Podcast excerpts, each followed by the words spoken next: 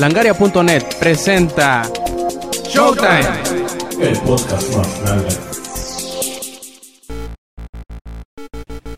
Bienvenidos a una edición más de Showtime Podcast. Este quien escuchan es Roberto Sainz o Rob Sainz en Twitter. Y en esta edición 90 y qué? 94, 95, 95 creo que es. Eh, pues vamos a tener un especial de spoilers al final del podcast de Bioshock Infinite. ¿Con quién más? Sino con el hombre más sexy del, del planeta después de mí. El ingenierillo. ¿Cómo estás, Inge? Hola, ¿cómo están todos ustedes? Estoy muy bien, muchas gracias. Y aquí bien emocionadote de que ya estoy apareciendo en todos los podcasts de Langaria. A ver si al rato no me apodero de, de todo como como un dictador que soy en mi otra vida, en otro universo. Entonces va a estar muy divertido hoy el, programa. Eh, esperemos que que eh, eh, en este podcast vamos a revisar algunas noticias y todo eso, pero al final tenemos una sorpresota, ¿verdad, Rob? Así es, sí, nos vamos a dejar ir con todo y bien duro sobre Bioshock Infinite, así que si no lo han terminado, eh, tengan chance de, hacerlo antes de escuchar la sección final de, este, de esta emisión de Showtime Podcast, porque si no les vamos a echar a perder todo el juego y vale muchísimo la pena el llegar a los, los últimos minutos del juego sin saber qué pedo, ¿verdad?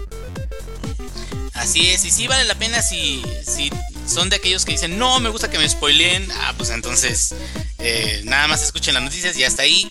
Pero si son de los que ya terminaron el, juego, eh, la especulación siempre nos, nos ayuda a revisar nuestras propias, nuestros propios puntos de vista y es bastante entretenido ponerte a hablar acerca de teorías y todo eso que vale la pena en este juego que deja bastante en la mesa para poder hacer este tipo de pensamientos. Así es. Y bueno, pues empecemos esta edición 90 y que dijimos 95 de Showtime Podcast.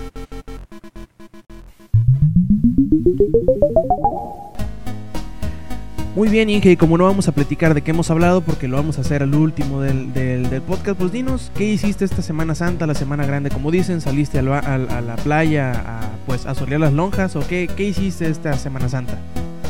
No, me tocó trabajar, realmente mucha gente dice, mucha gente dice, no, que pinche ingeniería no hace ni madre, que seguramente nada más este que tiene un, tiene un pajarito que está poniéndole yes a la computadora todo el tiempo. Como mero. sí, como mero.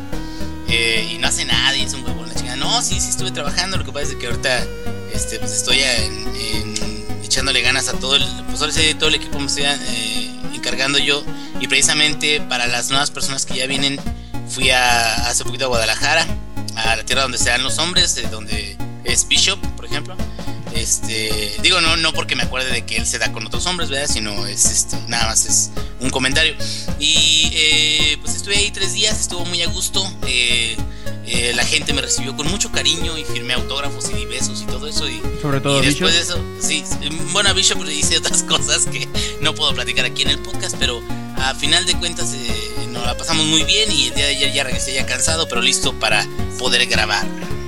Así es, y a mí me tocó pues eh, no ir a la playa precisamente porque ya sabes que toda la perrada se va a la playa en estos días, pues a mí no me tocó, de hecho pasamos por, por Mazatlán, que fue una playa, pero no nos quedamos ahí, fuimos a visitar a la familia en, una, en un rancho donde es procedente mi madre, y pues bueno, y nos estuvimos unos 2-3 días platicando con la familia, conviviendo, recordando viejos tiempos, y pues estuvo muy divertido, muy relajante, nos, me sirvió a mí en específico para despegarme un poquito de, de la rutina de, de la vida diaria. Y pues eh, regresé refrescado y esperando eh, unas semanitas más para salir de vacaciones del trabajo, pero tal cual fue un viaje familiar, lo disfruté mucho, fue muy divertido, muy relajante y espero pues se, den más oportunidades ya saben, no, no, todo es videojuego, no todo es trabajar, siempre hay que tener nuestros momentos de relajación, de, de, divertimiento y de todo eso, pues para, ustedes saben, para no hartarnos de, de estas babosadas que siempre hacemos todos los días. Y bueno, Inge, ¿qué te parece si pasamos a la sección de noticias antes que cualquier otra cosa pase y nos caiga el Songbird encima? Ok, bueno, vamos a empezar con una noticia eh, acerca de una respuesta que hizo eh, Peter Moore a una encuesta que se hace anualmente sobre las peores compañías en América, sobre la cual EA eh, e o Electronic Arts quedó en la semifinal de, la peor compañía en, en América. Y este es un honor, o un mal honor, o deshonor que también tuvo el año pasado, como eh, casi alcanza el, a llegar a, la peor compañía de América en esta encuesta. Y eh, contesta entonces Peter Moore a través de, un blog eh, realiza un post y el, el post se llama Podemos hacerlo mejor. Y lo que explica ahí es de que sí hemos tenido muchísimos errores, hemos tenido eh, muchas equivocaciones, pero ¿realmente somos la compañía más mala de América? Digo, este comentario a mí se me hace un poquito así como que, no, pues sí me madreó mi vieja, pero hay dos güeyes que las matan, entonces como que la verdad eh, no creo que venga mucho al caso el, decir, pues sí cometemos errores, pero este, eh, vamos a mejorar, voy a dejar de ser alcohólico o alguna cosa, ¿no? Entonces, uno de los puntos, eh, algunos de los puntos que estuvo revisando es acerca de la funcionalidad eh, de que siempre está en línea eh, SimCity, eh, que ellos no lo consideran como que sea un DRM, que ellos lo consideran como que es parte de la funcionalidad del juego y todo eso. Sin embargo, yo aquí difiero un poquito porque juegos que realmente, digo, el DRM viene, digo, en, segundo término como Diablo, como WoW, como este tipo de juegos que está, siempre tienes que estar en línea, pero que precisamente el estar en línea te brinda una serie de servicios y, calidad de, juego eh, mejorado gracias a eso que estás en línea. Eh, eso sí se puede encontrar a partir de, de, juegos que están diseñados especialmente para eso. Y al parecer SimCity simplemente es una forma en la que puedes jugar y compartir con, con otros este, jugadores en la comunidad pero hasta este punto están mejorando un poco el servicio porque inicialmente únicamente era para poder jugar y no podías jugar de, forma eh, fuera de línea. Otro comentario que también dijo es que eh, al parecer Origin dice la gente que no sirve para nada y que no es competencia contra Steam y Origin ya tiene 45 millones de usuarios registrados. Está perfecto, no estamos en contra de que tenga muchos usuarios registrados, sino ¿qué tanta utilización eh, recurrente tendrá Origin comparado con Steam? ¿Tú qué piensas? ¿Qué, qué tanta comparación hay de Steam a Origin, bro? Pues eh, yo creo que la diferencia principal de, Origin, que de hecho ya como que le están empezando a subsanar, es que en Steam no nada más son juegos de Valve los que se, los que se publican, sino de una gran eh, cantidad de publishers que han encontrado pues como que la, el escaparate indicado en Steam para poder publicar sus juegos, hasta juegos independientes. Y yo creo que, Electronic Arts ha empezado a disminuir esta diferencia al, incluir otros juegos. Si mal no recuerdo, por ahí creo que juegos de Square Enix y de Ubisoft también se fueron, eh, han sido publicados eh, por Origin. Y yo creo que en la medida en que EA eh, empiece a hacer esto pues de una forma más seguida, irán pues hasta cierto punto acercándose a lo que Steam ofrece. Obviamente también por ahí hay otra gran eh, variable o otra gran pues característica de Steam que son las ventas, ¿no? Que, se hacen recurrentemente, que también en Origin ya se están como que em, haciendo tradición, por decirlo de alguna forma. Y yo creo que mientras se vayan emparejando en este, en este sentido, no veo por qué Origin no pueda ser otra, otra opción. Porque obviamente no necesariamente tienen que ser un reemplazo una de la otra, sino simplemente una opción distinta, ¿no? Claro que en tanto la gente tenga una comunidad más grande o tenga más amigos en una red que en otra, pues se va a quedar allá. Eso es es sin duda, ¿no? Es, es, es algo que no, no, lo pensarán mucho para, o mejor dicho, pensarán mucho para dejar Steam si es que tienen a toda su bola de camaradas ahí y a, la hora de querer pasarse ya tiempo completo a, Origin. Sí, así es. Y bueno, en, en términos de, de, qué es posible o qué no es posible, eh, yo, yo comentaba acerca de, de la eh, qué tantos usuarios concurrentes estarían jugando, utilizando la plataforma en un mismo tiempo eh, como tal. Y al parecer Origin eh, está creciendo. Eh, sí es una mejor aplicación de lo que era hace un par de años, que era horrible y tenía muchos bugs y no te dejaba instalar bien, tenías que volver a reinstalar descargando todo el juego. Y yo tengo juegos en Origin, pero realmente no lo uso hasta que tengo ganas de jugar ese juego en particular. El problema que tuve yo, por ejemplo, con el multiplayer de, eh, ¿cómo se llama? De, de Mass Effect 3 eh, y con ese multiplayer es de que casi no hay gente precisamente porque la comunidad de jugadores a lo mejor está en otros sistemas. Eh, pero fuera de eso, ahorita lo que yo veo mucho de diferencia entre Steam y Origin es de que Steam ya se está acercando un poquito más al extra que viene siendo el community, el market y todo ese tipo de servicios nuevos que están enriqueciendo la experiencia de la plataforma. Y Origin ahorita más que nada está arreglando lo que viene siendo los problemas que traía arrastrando y lo está haciendo hasta cierto punto muy bien porque también las ofertas, eh, he encontrado juegos a 50 pesos, a 45 pesos y eso se me hace eh, bastante accesible. Pero pues a final de cuentas es, eh, una de, las grandes quejas de los jugadores que son fans de, los juegos de EA. Que Origin como plataforma, según ellos, deja mucho que desear. Yo creo que ya está, como tú dices, mucho mejor de lo que estaba originalmente. Y bueno, el resto de los comentarios de, Peter Moore eh, se acercan a que toda la gente está tratando de hacer un complot y están tratando de pedirle a otra gente que vote porque es la peor eh, empresa y todo eso. Realmente yo creo que este tipo de posturas en las cuales dice es que nuestros mismos usuarios son eh, nuestros enemigos, siento que no es algo que, realmente deba ser la postura de este personaje. Aunque también eso es un error de percepción, yo creo, porque todos estos tipos de encuestas se dan mucho, como él dice, no, que lo esté justificando, pero es, es, hasta cierto punto creíble eh, el sabotaje, porque ya vemos que en internet a la gente le encanta echarle caca a todo el mundo. Y no veo muy descabellado que algunas personas se pongan de acuerdo nada más para hacerle la vida imposible o, darle un poquito de, mala prensa, ¿no? Por decirlo así, a, Electronic Arts. Obviamente esto no es eh, excusa como para que los, los mencione de esa manera, pero siempre y cuando, como ellos dicen, vean la oportunidad de mejorar, que es la que yo creo que es la actitud que deben de tomar, pues siempre, pues está bien, ¿no? Que digan, no, pues sabemos que lo estamos regando en, cierto, en, tal o cual aspecto y vamos a ir mejorando. Y si lo que han hecho en estos últimos meses, estos últimos años con Origin es indicativo a lo que van a hacer a futuro, pues yo creo que van por buen camino. Simplemente esperar a que, a que sigan mejorando, sigan yéndose adelante y no, no haciéndose para atrás, ¿no? Sí, así es, estoy perfectamente de acuerdo y ojalá y también, eh, además de mejorar, cambie esa postura, porque los usuarios a final de cuentas no son sus enemigos por mucho de que si haya cuates que quieran nada más eh, echarle a perder la compañía o, mala prensa, como tú dices. Aún así hay mucha gente que cree en esa compañía, que le siguen gustando los juegos de esa compañía y por ellos tiene que tener una actitud que es más propositiva, en lugar de decir que, pues, ¿saben qué es? Que también muchos de ustedes tienen la culpa de que nos hayan puesto en este lugar. Pero bueno, entonces, ¿qué otra noticia tienes, Rob? Eh, una que va más o menos por lo que habíamos estado hablando de, de City es que, por ejemplo, pues tú sabes que el próximo Xbox todavía no se ha revelado, todavía no se ha dicho mucho de él, todavía no sabemos ni siquiera si existe tal cual.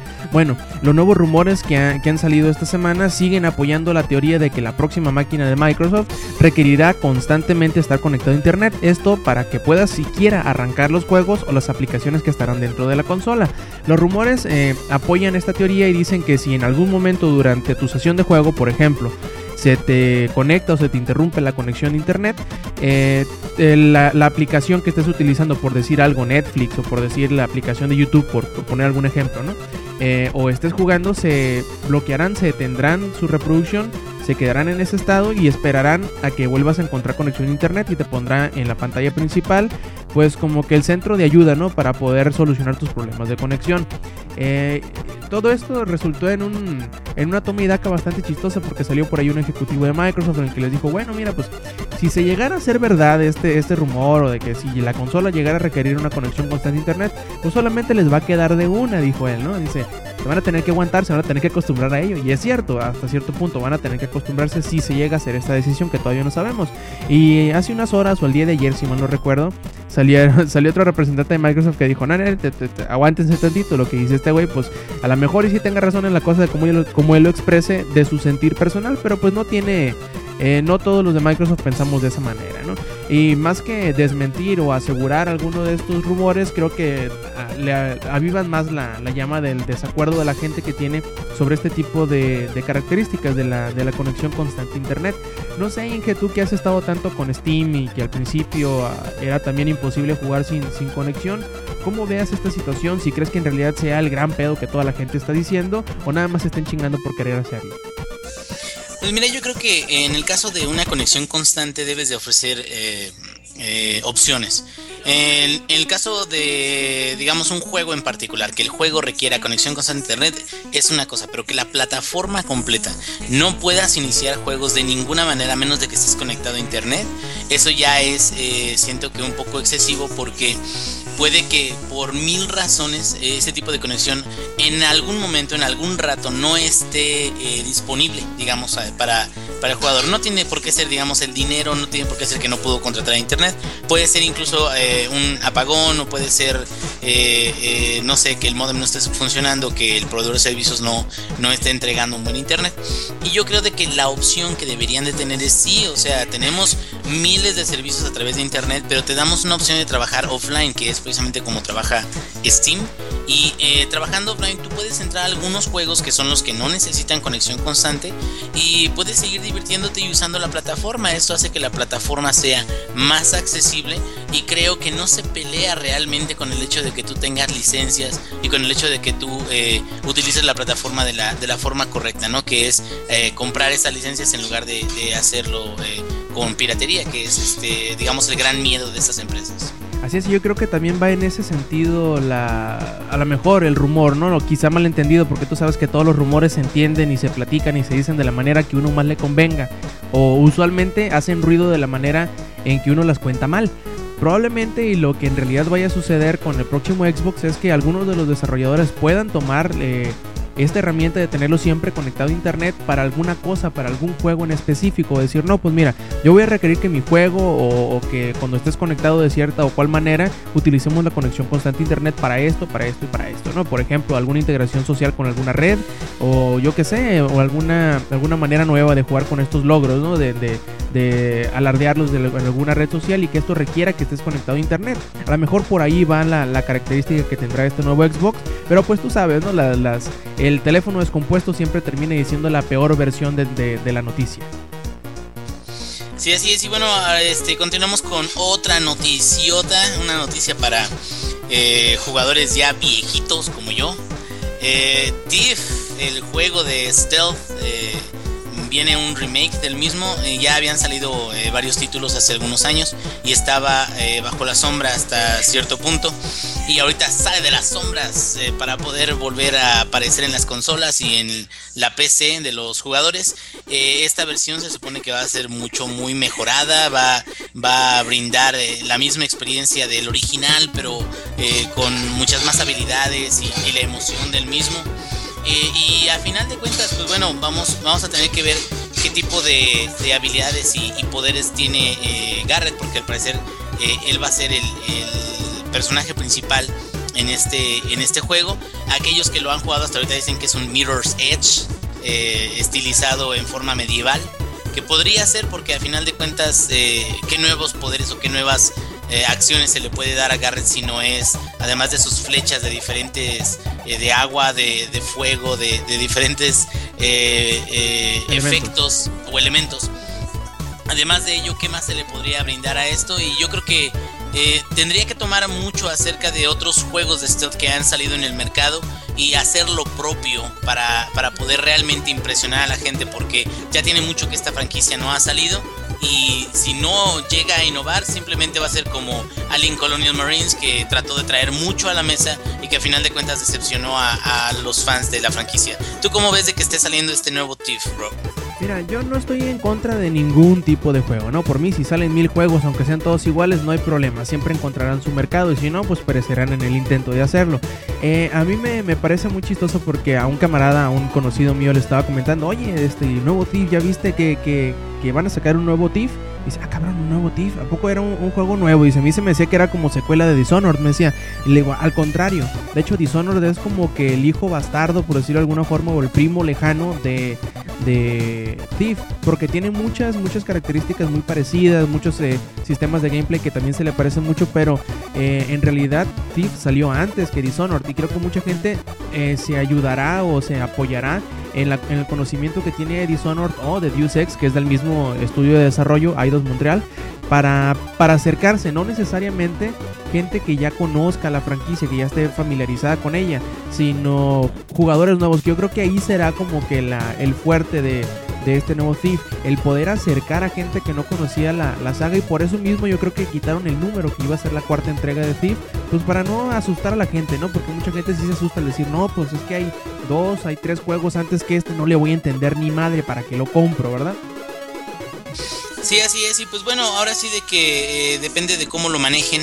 Eh, esperemos que sobre todo la, la, línea de historia sea, sea algo que se pueda disfrutar, eh, porque ya mm, eh, los últimos tiempos venían muy cargados de misticismo, muy cargados de, digamos, magia y, zombies y, cosas de ese tipo, que ya salían un poquito de, lo que era la trama original, que que es este pues la hermandad donde Garrett aprendió todos sus poderes. A final de cuentas, vamos a ver qué tal, qué tal se desarrolla, qué tal se produce. Esperemos que pueda igualar al menos eh, títulos tan buenos como Splinter Cell eh, Conviction, que, que está mm, este, muy muy bueno en términos de stealth, pero está situado en otro, en otro timeline totalmente diferente. Entonces, si agregan elementos, te digo, de, de juegos que han salido hasta ahorita y que nos han sorprendido en su forma de hacer stealth como Dishonored o, o otros este, juegos adicionales, probablemente si le meten una buena historia eh, van a tener un, van a reavivar este tipo de franquicias que,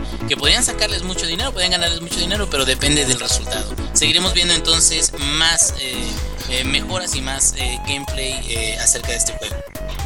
Y bien, Inge, hablando de Aliens Colonial Marines, pues ya ves que como que no le fue muy bien ni en ventas, ni en crítica, ni en nada en general.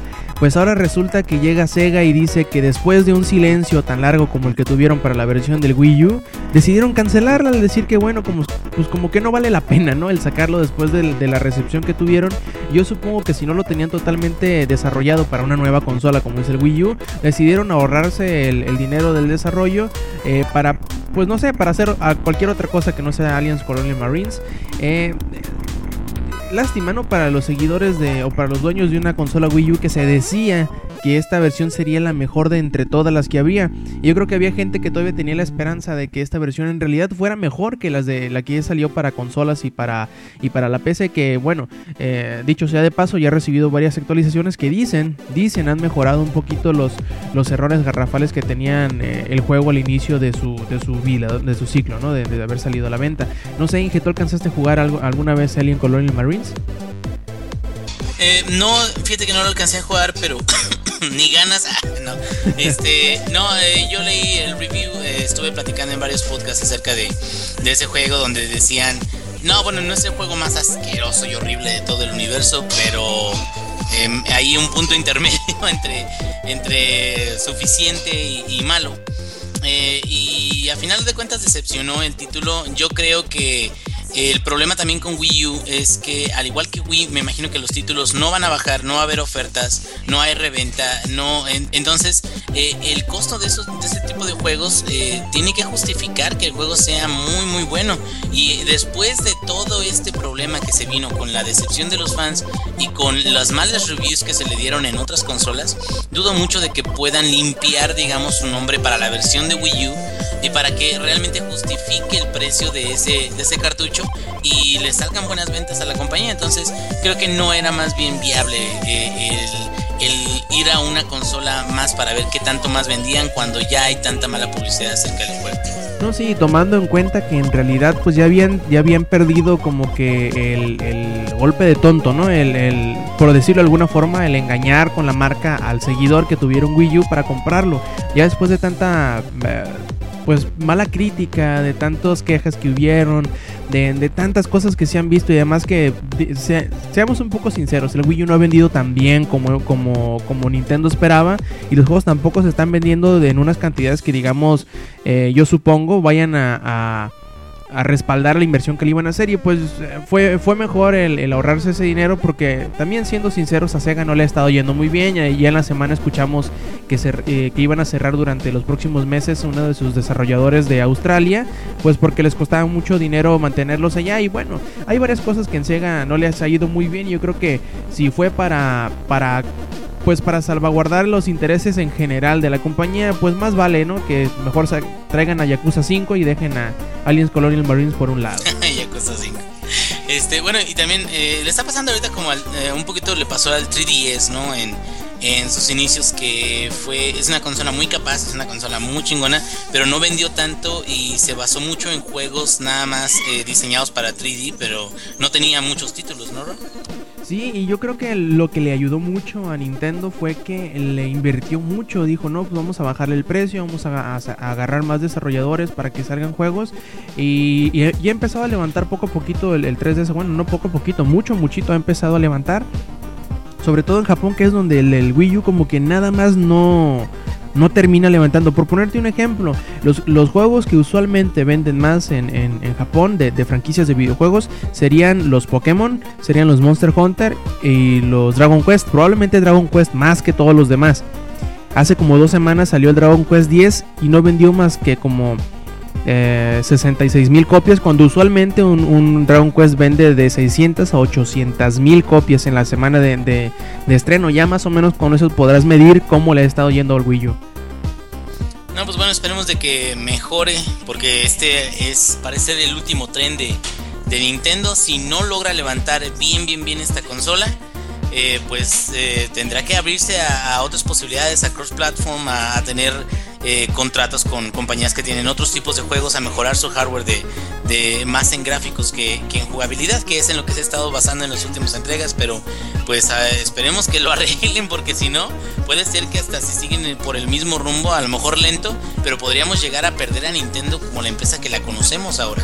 y al, no, te, iba a decir que, yo creo que antes de, ponernos muy fatalistas y todo eso, muy apocalípticos acá en cuestión de Nintendo, o al menos en, en, cuanto al, negocio de las consolas caseras, debemos esperar a que salgan las nuevas consolas de Microsoft y de Sony para ver cómo se desempeñan las tres ya juntitas en el mercado, porque ahorita puede ser que lo que los esté opacando es que como no hay mucha oferta de juegos para, e, esta consola y haya bastantes todavía para las, para las viejitas, por decirlo así, pues se siguen vendiendo más el Xbox 360 y el PlayStation 3, ya que nos enfoquemos bien en las nuevas plataformas, yo creo que ahí empezaremos a ver si en realidad el Wii U va a levantar o se va a quedar estancado en donde mismo que se encuentra ahorita.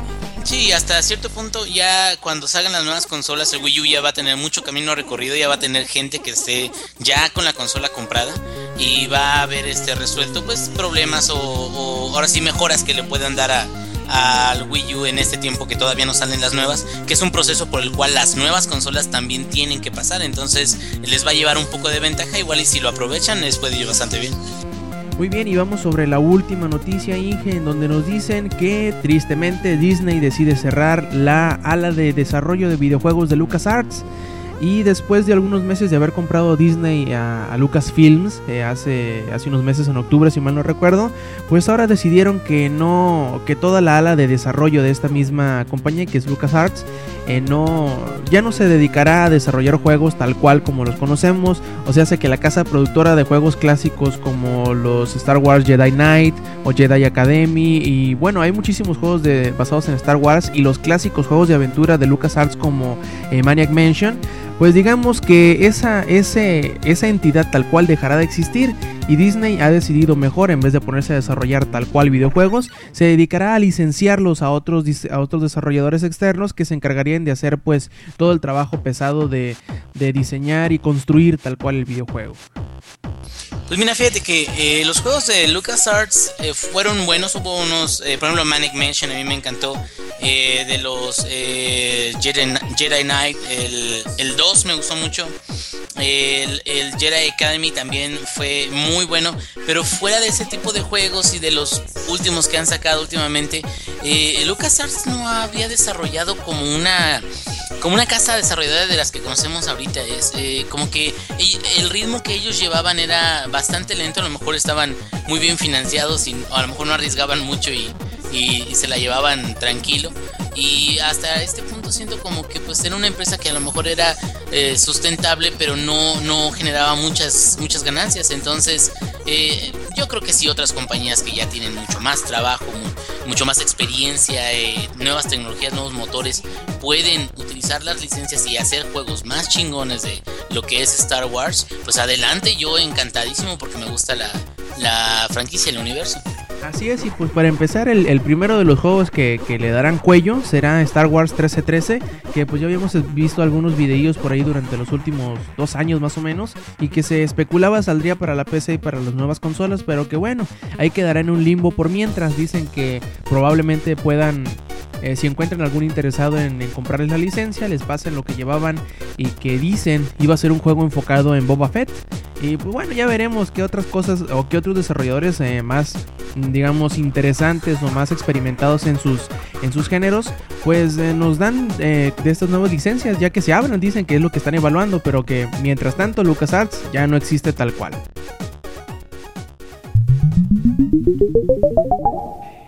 Y muy bien, Inge, ahora sí, hay que primero, antes de empezar con las. Tal cual con el spoiler cast o el especial de Bioshock, que nos vamos a ir en todo. Sí, no le vamos a dejar nada eh, a la imaginación. Hay que avisarles que si ustedes ya llegaron a este punto del podcast y no han terminado Bioshock Infinite, aún si les falta un minuto o dos para terminarlo, no se queden, pónganle pausa, terminen su juego, disfrútenlo. Y luego, ya que les peguen el revolcadón mental que de su vida, ya vénganse para acá y vuelvan a poner play al podcast porque si no se les va a arruinar la experiencia y es lo que menos queremos, ¿verdad? Spoiler alert, spoiler alert. Vamos a hablar acerca de todo. Eh, fíjate, esta sacaron una sección de con spoiler tan cerca de que haya sido liberado el juego.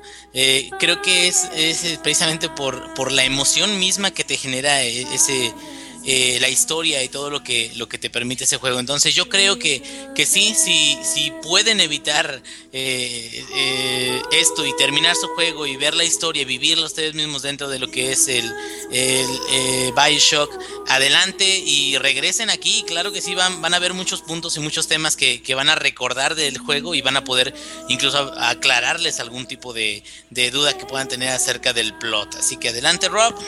Pues bueno, primero que nada, antes de hablar tal cual de Bioshock Infinite, ¿qué te parece si platicamos un poquito de los primeros juegos? ¿Qué nos parecieron? ¿Cuándo los jugamos? ¿Qué se nos quedó de ellos? Y pues bueno, toda la expectativa que teníamos para cuando iba a salir Bioshock Infinite. No sé, Inge, ¿cuál fue el primero de los Bioshock que te tocó jugar y cuándo fue? Pues fue el primerito, fue este Bioshock 1. No tenía este, una máquina muy buena para jugarlo, pero aún así el motor no era muy pesado. Y eh, cuando lo empecé a jugar me sacaba unos pedotes, y no digo por mala, mala digestión, sino porque los splicers realmente estaban, eh, salían de cualquier lado, eran, eh, el juego era un poquito más, me gustaría decir, unforgiving o, o más desalmado que, los nuevos, bueno, el 2 también era bastante retador. Y bueno, a final de cuentas, eh, creo que el personaje principal del primer juego fue Raptor o la ciudad, no sé qué piensas tú. Pues sí, y, bueno, en realidad los, los, protagonistas, además de Rapture, fueron este Fontaine o Atlas y Ryan. Uh, Andrew Ryan, que eran como que los que tenían su, su pelea ahí en, Rapture. Y estaba bien interesante, sobre todo en la manera en que te contaban la historia, porque no, no necesariamente te la contaban así, te la, te la tiraban en la cara de frente, ¿no? sino que tú ibas no sabías ni por qué cómo llegabas a, Rapture, no sabías ni qué era y te iban empezando a contar las cosas poco a poquito, sobre todo así como que de lado, como que lo escuchabas eh, como por rumores, por decirlo así, ¿no? Eh, por las grabaciones que te dejaban por ahí, ibas aprendiendo poco a poquito qué era Rapture, quiénes vivían ahí, qué hacían, qué eran los los estos plásmidos, quiénes eran los splicers, qué, qué, eran los Big Daddies y las Little Sisters. Y pues a final de cuentas hubo un muy buen plot twist al último o en las últimas partes. Eh, muchas, muchas frases memorables, sobre todo creo que toman mucho en cuenta creaciones literarias como los de este... ¿Cómo se llama? Atlas Rock de Ayn Rand, eh, que, se que se toman muchas... Eh, eh, ¿cómo decirlo? Muchos puntos de vista sobre el, capitalismo, el imperialismo, la, libertad de, empresa y muchas cosas que son bien interesantes, sobre todo pues, para los, yo supongo, en, los el momento en el que salió y sobre todo muy eh, ahorita en, en, estas épocas en donde pues todo parece ser consumismo, todo parece ser eh, pues apoyo gubernamental que no, no dejan libertad a los empresarios de hacer las cosas como ellos quieren o como ellos les gustaría hacer. Y yo creo que, que esas cosas de, de, la de la gran cadena que, que ellos propusieron en el primer Bioshock con, con, Andrew Ryan, pues fue muy interesante. todavía yo creo que si nos ponemos a jugarlo, sigue habría muchas notas que, serían muy rescatables eh, en tanto a lo que ellos exponían con la, con la historia del primer Bioshock, lo cual es bien interesante y sobre todo me gustó mucho porque eh, yo lo jugué muy mucho después de que saliera originalmente, según me acuerdo salió como en 2006 o como en 2007 y yo lo terminé jugando como en 2010 u 11 porque en ese entonces yo no tenía como tú dijiste Inge no tenía una una computadora bastante eh, fuerte, bastante poderosa y no lo pude jugar en la PC sino hasta que salió en el PlayStation 3 que fue como dos años después de que saliera para la PC y para el 360 y fue entonces cuando lo pude jugar y en realidad yo también quedé bastante sorprendido con todo lo que eh, pues digamos ofrecía todo lo que proponía la utilización de los plásmidos, eh, esa mecánica medio de survival horror en donde tenías que pues manejar muy bien tus finanzas con el dinero escaso que encontrabas y también las escasas municiones que encontrabas y además pues todos esos eh, elementos del hackeo, de las de la mejora de, las, de los plásmidos, de la mejora de las armas y de las distintas aumentos, o no me acuerdo cómo se llamaban, ¿no? Esos que, que te permitían, por ejemplo, no, pues que te cuesten, que te equipabas varias cositas que te, que te quitaban el costo de las cosas que comprabas o de los plásmidos que utilizabas o que hacías más daño, etcétera, etcétera. Que en conjunto hicieron un, un, título bastante interesante y yo creo que muy distinto a todos los shooters que habíamos visto hasta entonces, a excepción de los, de los juegos en los que entre comillas, ¿no? Eran sus sucesores espirituales, los juegos como este System Shock. Sí, fíjate que en términos de, del nuevo gameplay que trajo, por ejemplo, Bioshock a la mesa, creo que es, es, muy importante ver que la combinación de plásmidos que vienen siendo como poderes o magia, se podría decir, eh, junto con armas de fuego, es algo que eh, dirían como improbable, ¿no? En, en, algún, en algún tipo de ser indiferente. En ese momento era muy como, ah, sabes que tienes armas de fuego, o quieres granadas, o quieres algo así, pues una guerra, soldados, o algo futurista. Eh, quieres algo de magia, algo tipo Hexi, ¿cómo se llama? Hexen o, o Skyrim. Bueno, en ese caso era este Oblivion con, con sus hechizos y todo. Y, y cuando en Bioshock logran juntar lo que es este tipo de gameplay, eh, donde tienes eh, poderes o los plásmidos, donde tienes las armas de fuego, donde eh, puedes combinar no nada más las, los plásmidos con las armas de fuego, sino también entre plásmidos puedes hacer combinaciones. Todo ese tipo de cosas traen un nuevo tipo de gameplay al, first person shooter que es muy importante y que se vuelve firma de, esta franquicia eh, para la cual es bastante divertido eh, jugar de este modo. Y también ah, no hay que olvidar que también nos, nos presenta también otra cualidad que en muchos shooters como que no se daban o no o siguen sin darse mucho el lujo de ofrecer que es las decisiones morales en, el caso del primer Bioshock, el de cosechar o el de salvar a las Little Sisters que pues bueno, en sí eh, tanto las Little Sisters como los Big Daddies fueron como que uno de los grandes llamativos el, el, este tipo de personajes, sobre todo la primera vez que te enfrentas con uno de los Big Daddies que no sabes ni qué pedo, de repente ves a una mole de de, metal que se te deja ir encima y no sabes ni qué hacerle, en realidad sí te saca muchos pedos. Y a mí me gustó mucho, sobre todo yo no soy de, de las personas que juegan survival horrors ni juegos de, horror porque no me gusta... Mm, eh, no me gusta vivir en presionado por la situación, pues, y no, no, no soy muy fanático de ese tipo de, de, experiencias, pero este... ¿Se te arruga, güey? No necesariamente, o sea, no, no, es el, no es la cuestión de que dé miedo la que me da, lo que no me gusta, sino que en, general los juegos de survival horror se juegan de las nalgas y eso me, me, desespera mucho. No, no puedo jugarlos, pues no los puedo disfrutar tal cual. Y, en este como que es raro, ¿no? Porque aunque sí tiene sus, momentos, muchos momentos de, de, terror o de horror, como le quieran decir, o muchos eh, sustos, eh, no sé, tuvo, tuvo ese algo que muchos de los juegos de terror simplemente no tienen para engancharme. Yo creo que fue la atmósfera, a lo mejor, probablemente todo el enigma de saber qué jodida había pasado en Rapture antes de haber llegado. Y, el irlo descubriendo poco a poquito, ir armando la historia, ir armando lo que sucedió y lo que está pasando, eh, como que fue ese gran incentivo que logró a mí atraparme y en realidad nunca me dejó. Porque también con el segundo fue una cosa que me gustó bastante, aunque a muchos dicen que pues es, es un juego bastante malo, ¿verdad?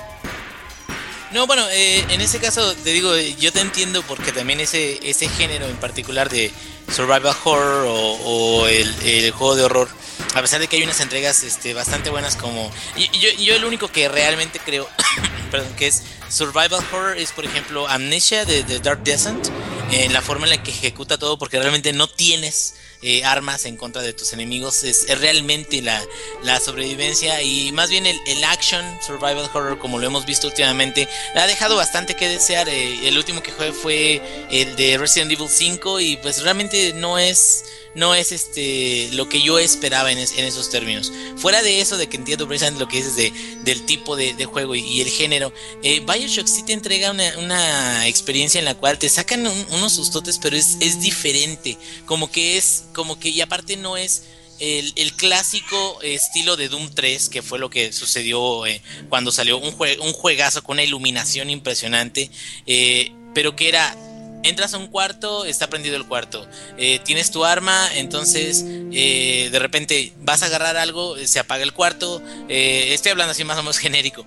Cuando se apaga el cuarto, agarras tu, tu, linterna, de repente ves de que se acercan los monstruos, tienes que quitar la linterna, matar a los monstruos, vacías el cuarto, agarras las cosas, te metes a otro cuarto y es lo mismo. Entonces, como que los juegos de survival horror tratan de asustarte constantemente y en Bioshock tú sientes como que si de repente hay sustos con los enemigos y hay sustos eh, eh, de, una molesota así del Big Daddy que te está atacando y, es un enemigo muy fuerte y, tiene una, tienes una tensión, pero fuera de eso, terminando ese combate, de repente tienes que investigar algo o, llegas a un eh, audio log y empiezas a escuchar la historia que está detrás de la ciudad. Entonces, como que te deja descansar lo suficiente como para que disfrutes ese tipo de, sensaciones, aunque sean de, un, susto o adrenalina. Y de hecho con ese juego me pasó algo bien chistoso con Bioshock porque eh, yo para pasar a mi cuarto aquí en mi casa tengo que pasar por un pasillo, un pasillo muy muy muy este apretujado por decirlo de alguna forma. No está tan cerrado no pero es un pasillo bastante angosto. Y, y ya ves que como que el ambiente predominante en, en Bioshock y también en el Bioshock 2 son los pasillos. Y no sé, de repente sentía o de repente me imaginaba que en cualquier momento me iba a brincar un splicer al salir del, del, del, pasillo. Y fue bien chistoso porque sí me tenía bastante a la expectativa ese juego porque siempre te tiene como tenso, te tiene, es un ambiente bastante... Eh, no sé cómo, cómo describirlo, es un ambiente bastante te agarra, pues te atrapa, te, te, tiene bien inmerso en el ambiente y no está bien, no es tanto la tensión, sino es como que expectante, ¿no? Como que te quedas, algo puede suceder, pero no tiene por qué ser algo así que me vaya a espantar o algo que me vaya a matar, sino que de repente, a mí me gustaba mucho, mucho en Bioshock, que es un juego muy largo a comparación, por ejemplo, de, del 2. Eh, eh, hay mucho, mucho que le puede sacar a Bioshock 1 y, y esas escenas eh, freak donde podías ver a splicers muertos con máscaras o desde la primera ¿no? Que, ves de que se cae un elevador, tú subes en el otro elevador y te asomas a un pasillo y hay una, una señora que tiene una, una cuna, bueno, una, ¿cómo se llama? Una carriola. Y, entonces en ese momento te quedas, ah, tiene un bebé o algo y te ataca, la matas y dentro de la carriola está una pistola. Entonces, como cosas de ese tipo, eh, el que te van explicando, el, el cuate este que ahorita este, eh, están sacando mucho el video de, de un pianista que, que un músico que, tienes que matar. Fitzgerald. Y, y Fitzgerald, exactamente.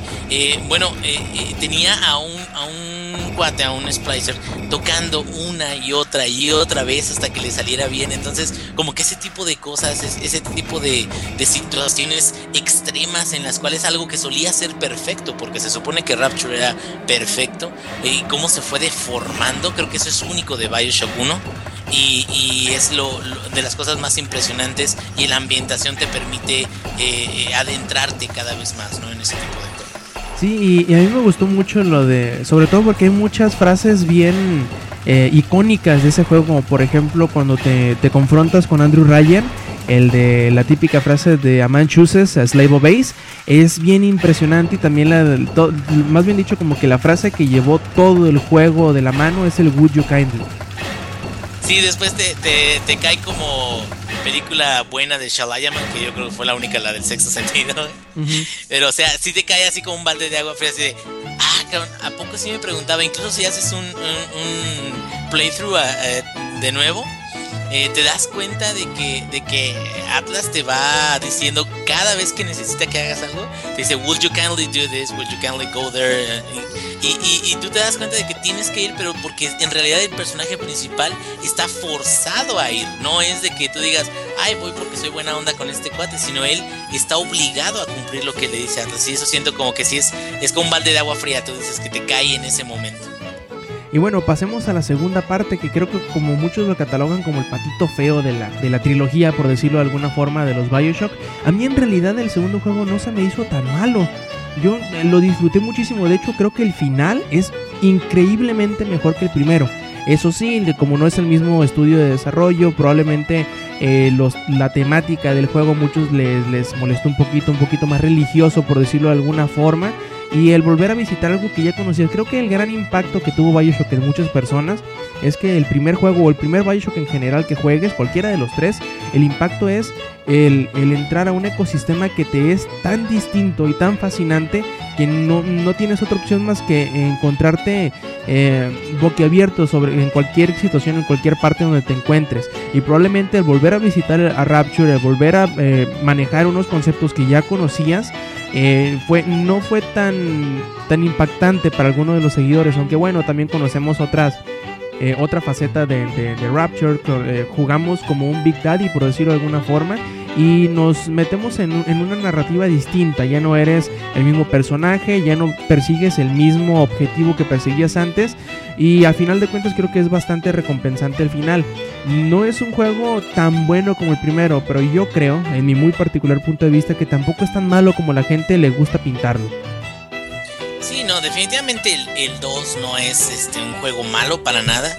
Eh, si por ejemplo Bioshock 1 era 9.5 acercándose a 10, eh, el 2 es seguramente un, 9 o un 8.5 cuando menos porque entrega eh, nueva, nuevas formas de utilizar los plásmidos que de hecho dieron vida a, la forma también de utilizar plásmidos o bueno los poderes acá en, Bioshock Infinite.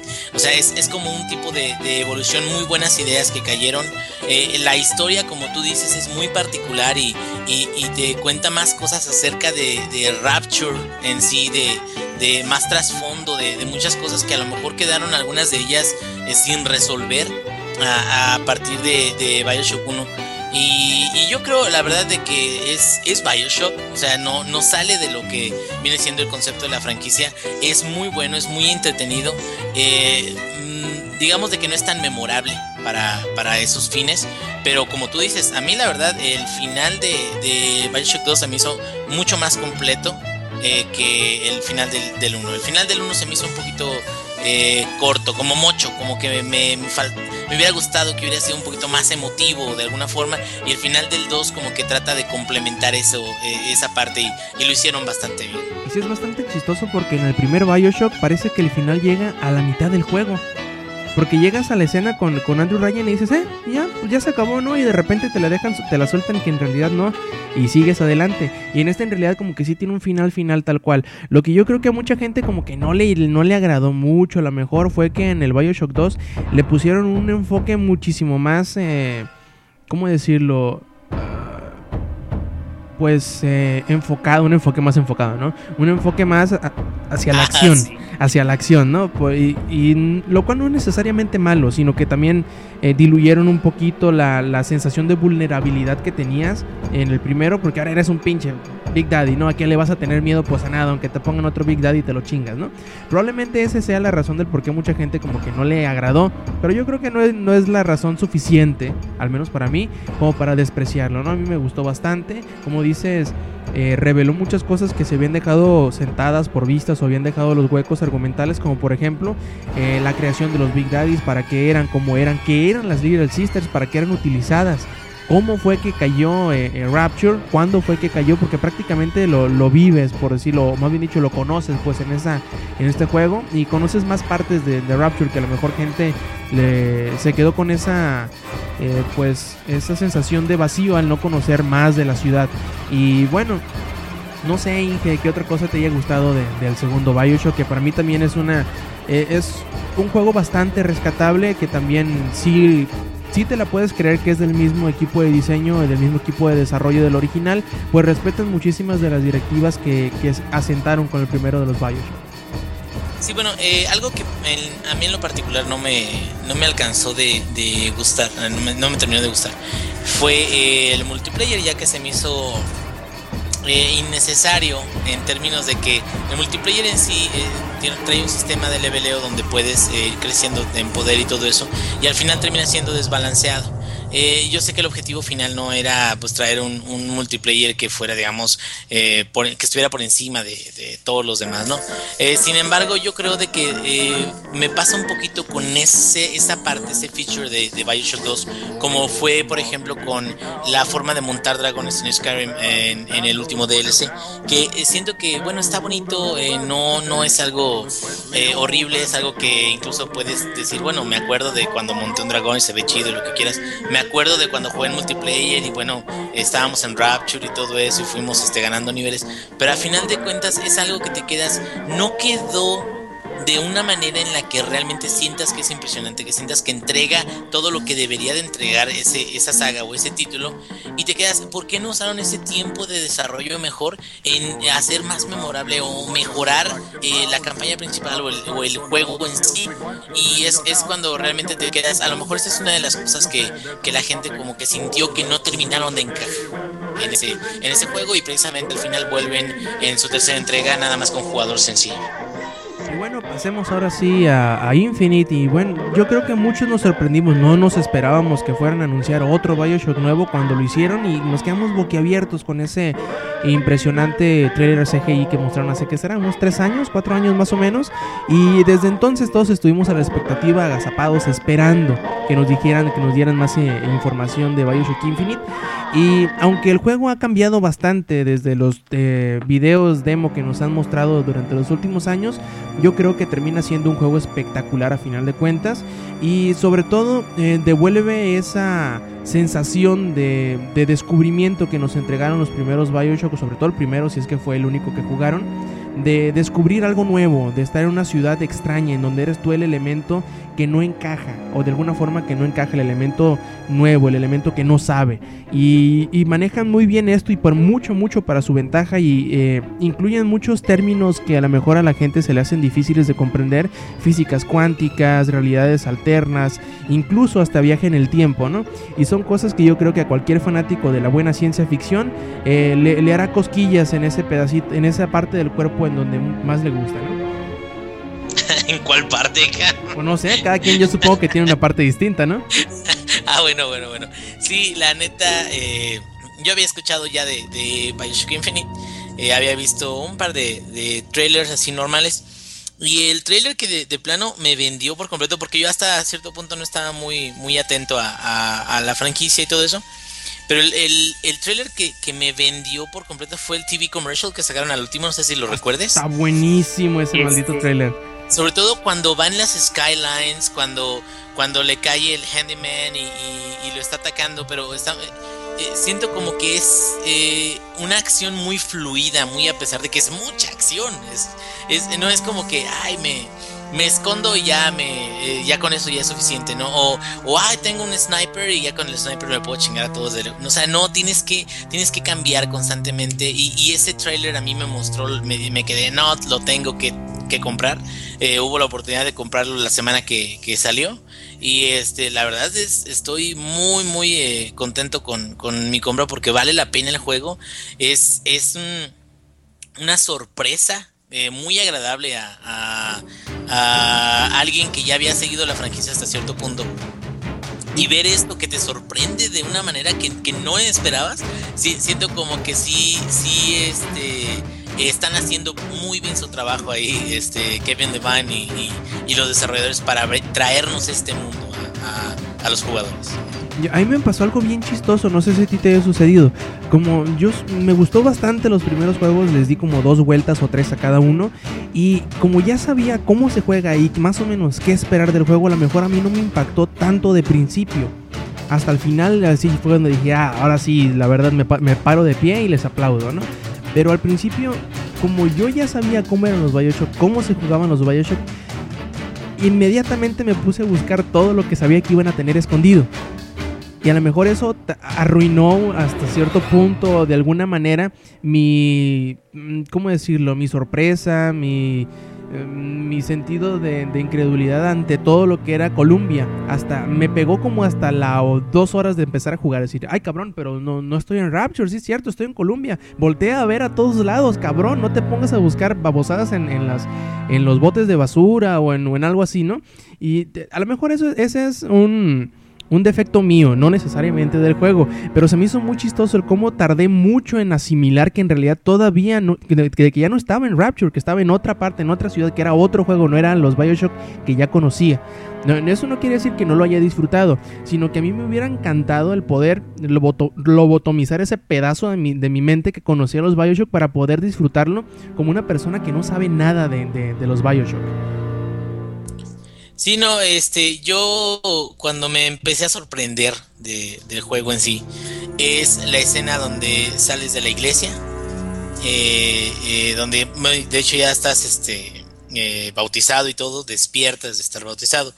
Y, y, abren las puertas y ves eh, la estatua del profeta y ves las demás partes o islas de, de, de edificios y, y, ese, ese momento de, de ver cómo eh, la ciudad está volando, que es yo creo los primeros que serán 20 minutos del juego o, o, algo así, ese momento fue donde a partir de ese momento me quedé, no mames, o sea, de qué forma están representando este mundo y, y, hacerlo parecer como que realmente, o sea, son, son edificios, güey, están volando y, y, se pegan unos a otros para que abra una tienda o un barbershop o lo que quieras. Entonces, como que sí, siento que, que, eso para mí fue la, la, parte impactante de inicio y a partir de ahí eh, me puse a revisar cosas como tú dices, secretos o, o, o, cosas adicionales al principio, pero ya después me dejé llevar y, y mejor dije, en un segundo playthrough voy a, voy a tratar de ser más minucioso en ese aspecto.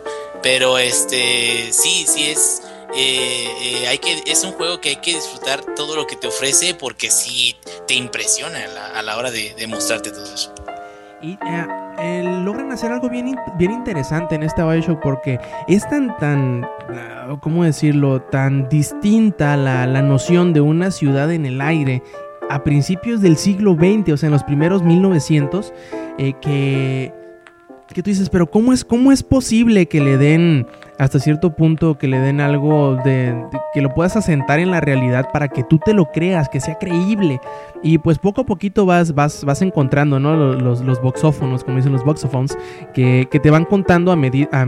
pues muy a la a similar como lo hicieron los, los audiologs, eh, la historia de los distintos eh, personajes que están o las distintas situaciones que se vivieron previas y durante tu visita a, Colombia, que es esta nueva ciudad, ¿no? Y yo creo que el, el momento principal, ya, ya, cuando volví a jugar los primeros minutos de vuelta, creo que sí me...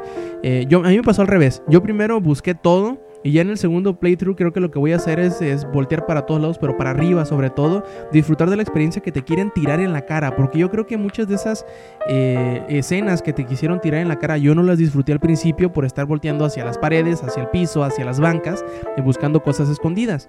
Y, y yo creo que ese momento de cuando vas entrando a Colombia, en donde eh, sale volando la, pues no sé, la cápsula y que eh, empiezas a ver todos los, los, monumentos, como tú dices, antes de, de, de ser bautizado, eh, es bastante impresionante.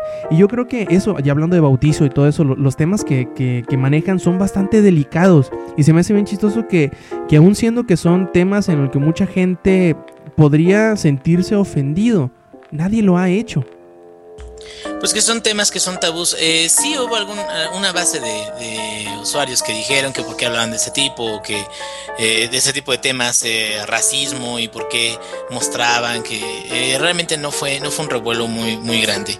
Eh, precisamente porque yo creo que ya estamos ya eh, suficientemente conscientes de que estamos hablando de un videojuego, igual que podría ser una novela gráfica, de una, una novela escrita, eh, podría ser una película que esté hablando de, de, cualquier tipo de tema y simplemente es una representación, es, es este, un, una forma de arte. Y al final de cuentas, el, la, la, manera en la que lo presentan en el juego, racismo, religión y todo eso, es precisamente eh, mostrarte que eso está mal, o sea, muy, muy a pesar de que te muestra el racismo, te muestra la religión extrema, lo, extremista, eh, te, te, te, demuestra también a través de toda la historia de que eso provoca descontento, provoca miseria, provoca muchas cosas que, que, que, que a final de cuentas... Eh, comparten la visión del resto del mundo afuera, digamos, del título, en que no debería de suceder ese tipo de ni de racismo ni de extremismo religioso y todo eso. Entonces siento que más que realmente ofender a la gente, le está haciendo, digamos, homenaje a, los valores que tenemos ahora como sociedad, que es precisamente evitar todo ese tipo de, eh, situaciones extremas o racistas. Y, y también, como, como, te decía hace rato, ¿no? De los, de los temas. Eh, de los temas de ciencia ficción. Que creo que a mucha gente le, va a doler la cabeza. No necesariamente hasta que lleguen al final. Sino que a mitad del juego toma. Toma como que un giro bastante extraño. Eh, de lo que habías venido eh, jugando. Porque. Aunque ya ves que inicias el, el título Bioshock Infinite, llegas a Colombia y todo es normal, de hecho llegas en un día feriado, por decirlo de alguna forma, que es el día de la ascensión, si mal no recuerdo el, nombre del, día festivo, en donde ellos celebraban el día en que Colombia se desprendía de la Unión Americana y pues como quien dice formaba su propio Edén en el cielo. Y tú llegas y te das cuenta que hay un, profeta que es prácticamente la persona que lleva el mandato eh, total en esta Colombia y que empieza a decirles que hay un falso ah, ¿cómo sería la traducción?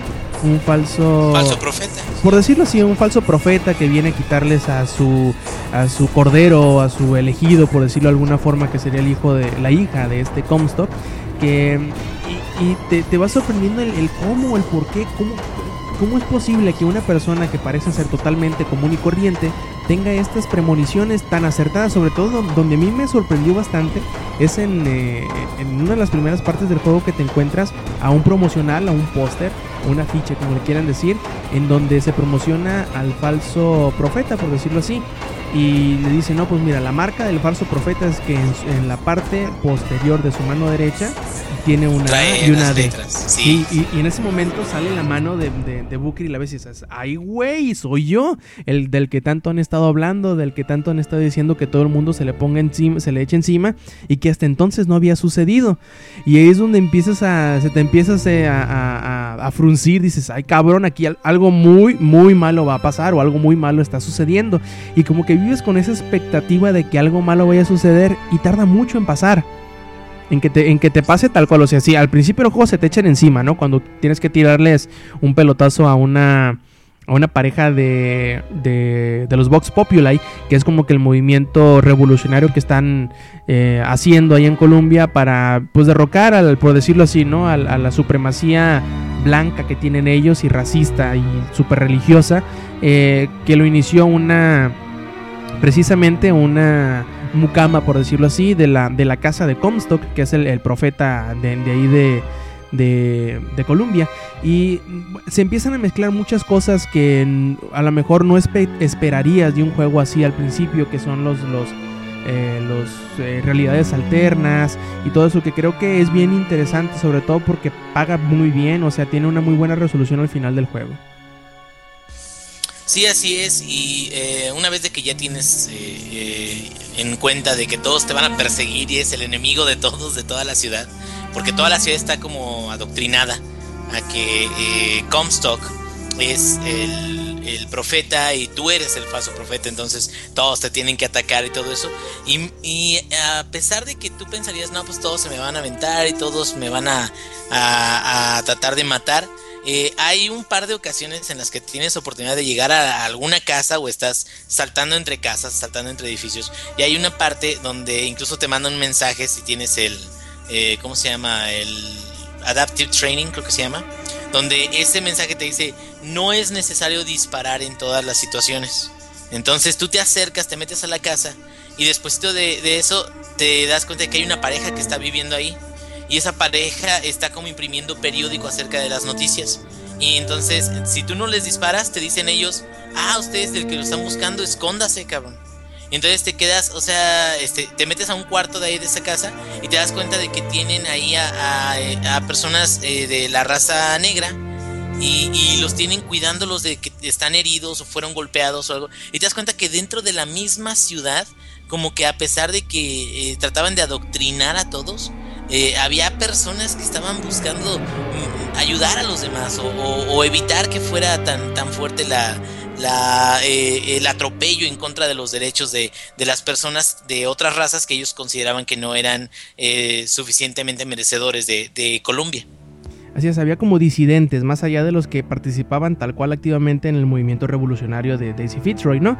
Y, bueno, nos estamos yendo muy densos en, cuanto a historia y eso. ¿Qué te parece si, si, nos enfocamos ahorita poquito en lo que es el gameplay, en lo que son las, las, las eh, las nuevas mecánicas y las viejas mecánicas, eh, pues, em, por decirlo de alguna forma, modificadas que vemos en, Bioshock Infinite, como por ejemplo la inclusión de los rieles, o no sé, o de los tranvías, no sé cómo, cómo sea la traducción en, español, pero que sean los skylines y que le meten bastante dinamismo al, al sistema de juego, porque ahora no nada más tienes que preocuparte de buscar eh, buscar cubierto, buscar municiones, sino el estarte moviendo constantemente para evitar que la turba iracunda te llegue y te muele a patadas. la turba iracunda. Todos con sus, este, ¿cómo se llama estos? Con sus eh, antorchas. antorchas. Ah, bueno, en, este caso es cierto, el, gameplay, a mí lo que más me gustó fueron eh, las trampas y fue que las mejoras también son en, respecto a, a funcionalidad de, los mismos poderes. Eh, también me, gustó mucho de que la combinación de, estos poderes entre ellos eh, se hace mucho más visible, te hace sentir mucho más, más este, poderoso. Y cabe decir que yo creo que se nota mucho más la forma en la que realmente alguien que ya conoce shooters o que ya, ya ha jugado este tipo de, juegos, la forma en la que más vas a poder disfrutar el, el juego en su totalidad viene siendo yo creo en el, en el hard mode. Viene un easy, un medium, un hard y viene otro, ¿no? Que se desbloquea ahí hasta el final, que es el, modo más difícil de todos, el 1999. Pero ¿por qué digo que en el hard se disfruta más? Porque yo al jugarlo en medio, y digo, yo tengo la experiencia en shooters, yo realmente me agarré de un plásmido que fue el de cuervos y eh, este, con ese plásmido lo mejoré por completo y prácticamente con ese pasé todo el pinche juego. Claro, de repente sacaba alguno que otro, el Bronco sacaba alguno que otro, pero no, el juego no me representaba un reto total que yo realmente dijera, no, es que ahorita van a salir un chingo de güeyes, yo tengo que o poner una trampa aquí o, combinar estos plásmidos de esta manera para, para no morirme, cabrón. Y, siento que en el modo hard es cuando realmente tienes que utilizar todo este recurso de, de herramientas en términos de gameplay que son la combinación de plásmidos, las armas, el eh, Iron Sights, la ropa que te, que te encuentras o, el inventario, que esa sería una de las cosas también eh, a, hacer notar, que tienes eh, elementos de cabeza, camisa, este, botas y, pantalones.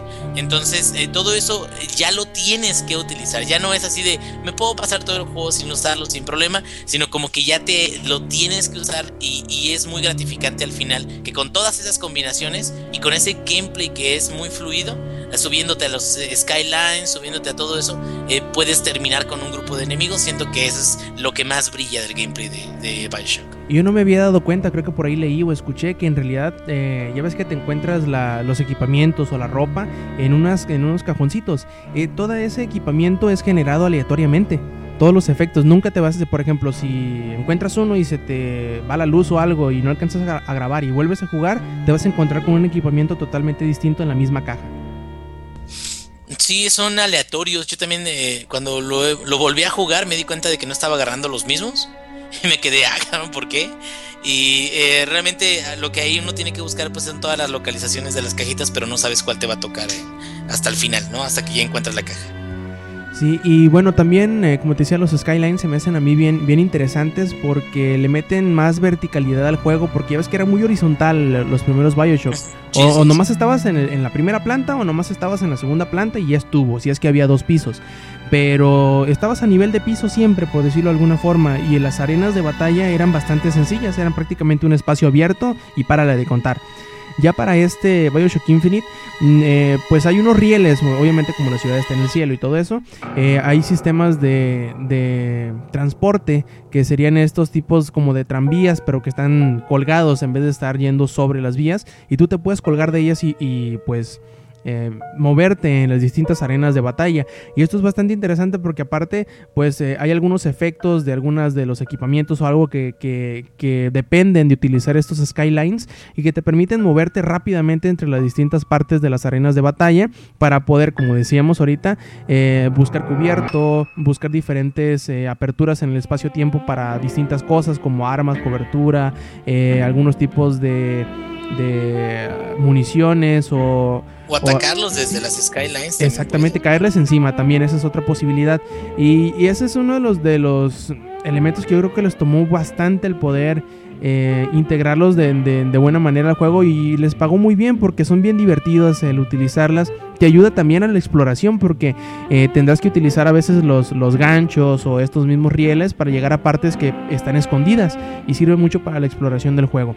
Y y bueno, eh, nos saltamos un poquito también a Elizabeth, que, pues, no sé qué te pareció el personaje Elizabeth, del que haya aparecido prácticamente a las dos horas de juego o tres, eh, que no te la dieron inmediatamente y que, bueno, es como que el encanto, eh, más allá de Columbia, es como que, mejor dicho, Columbia sería como que el encanto y Elizabeth sería como que el misterio del, del juego. Pues mira, aquí voy a, hacer un quote a uno de, los podcasts que estaba escuchando hace unos días, este, que tú me, que te comenté sobre ello, eh, con unos cuates que estaban haciendo un podcast y este, hablando acerca precisamente de, Elizabeth, que es un personaje muy bueno, en mi, en mi parecer, eh, los creadores de Bioshock lograron realmente darle vida a este personaje, más allá incluso que muchos otros que supuestamente son compañeros tuyos que tienen inteligencia artificial y que tratan de, ayudarte en la jornada de, algún videojuego.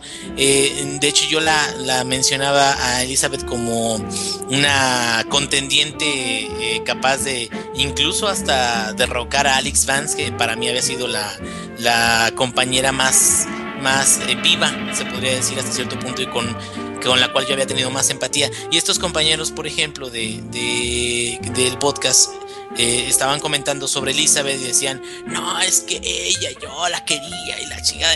y, y cuando ella no estaba, yo me deprimía porque no tenía con quién platicar. Así es, textualmente lo que, lo que dijeron.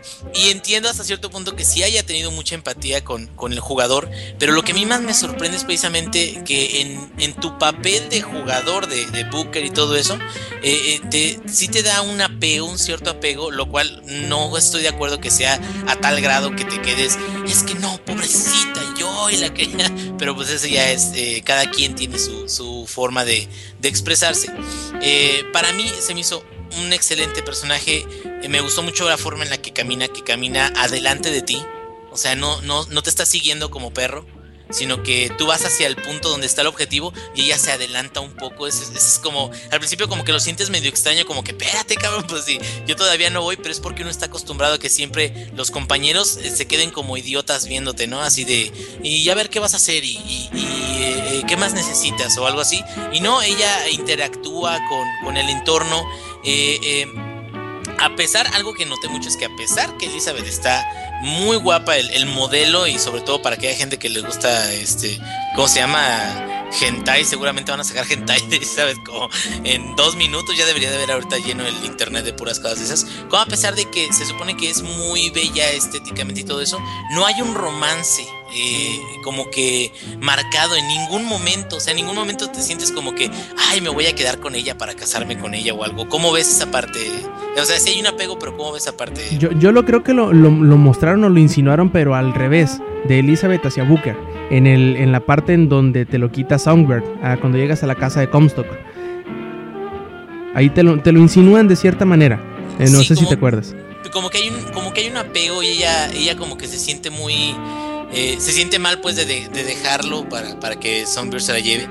Eh, pero aún así siento que no es tanto como el romántico, si me entiendes? Así como que, ay, me voy a quedar con él, como que cuidan mucho esa línea precisamente preparándose para el final, pero cuidan mucho esa línea de que sí se va creando el apego, pero este, no te das cuenta realmente de qué tipo de apego. De hecho, hasta puede estar rondando lo romántico por ahí, puede estar rondando lo de no, es como una hermana, como una hija, como algo, pero o sea, como que tú sientes de que te importa ese, ese personaje, siento como que eso está muy bien elaborado, muy bien llevado a través de todo eso, y el tipo de ayuda que te brindan las peleas comparado con otros eh, compañeros de inteligencia artificial, ¿qué te pareció?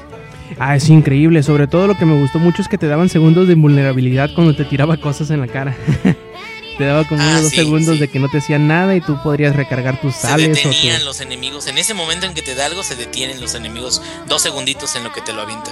Sí, eso es bastante útil, sobre todo cuando hay, hay un, dos, tres ocasiones en donde sí te hace el paro eso de que mientras te están dando algo no te puedan hacer daño y ya luego y planear por adelantado lo que vas a hacer sabiendo lo que tienes alrededor. Y se me, me, dio mucha curiosidad eso que tú dijiste en el que siempre parece que va delante de ti Elizabeth, porque en realidad siempre va delante de ti, es porque me di cuenta, o al menos eh, yo lo racionalicé de esa manera, ella sigue el puntero, no te sigue a ti sigue donde tú estás apuntando. Y sí, es bien chistoso porque te saca, te saca de onda porque tú empiezas a correr y ella va corriendo enfrente de ti y tú empiezas a caminar y ella va caminando enfrente de ti. Y es bastante desorientador al principio porque como no sigue las, los lineamientos de las acompañantes que usualmente sueles tener o, el, o el comportamiento que tú crees va a tener porque se supone que tú conoces mejor la ciudad que ella. Y al final de cuentas parece que tú siempre vas detrás de ella, porque siempre vas detrás de ella. Y y mm, yo tardé rato en apegarme a, Elizabeth, tardé mucho, mucho rato. Creo que, creo que hasta que hasta que sales de la casa de Comstock, hasta ahí ya empecé a, a sentir el apego hacia ella. Eh, porque es bastante chistoso, va, va es un, un sube y baja muy rara la, la, la, narrativa del juego, es lo que a mí medio me sacó de onda porque hasta cierto punto es el que tiene más historia mm, tal cual dentro de lo que tú juegas porque mientras en Rapture en los dos juegos ya estás prácticamente cuando está el desmadre hecho, aquí tú lo ves suceder. Y hasta cierto punto tú lo haces suceder, porque pues con el, cambio de las realidades y todo eso. Y y por eso como que te distraen otras cosas, te distrae la, la situación, te distrae el, saber quién chingado es Comstock, te distrae saber por qué él se dice que, está en, eh, que estuvo en algunas partes cuando en realidad te dicen que no estuvo, cómo es que pasan varias cosas eh, que desafían la lógica, por decirlo de alguna forma, y te distraen, al, al menos a mí me distrajeron de, de Elizabeth hasta que llegó el momento de conocer a Elizabeth vieja. Ahí es donde dije, ay güey, me, cayó el rollo y dije, eh, lo importante en realidad no soy yo, no es Comstock, que es Elizabeth. Ahí fue donde me cayó el 20 y tardé mucho en, en, reaccionar de esa forma, pues.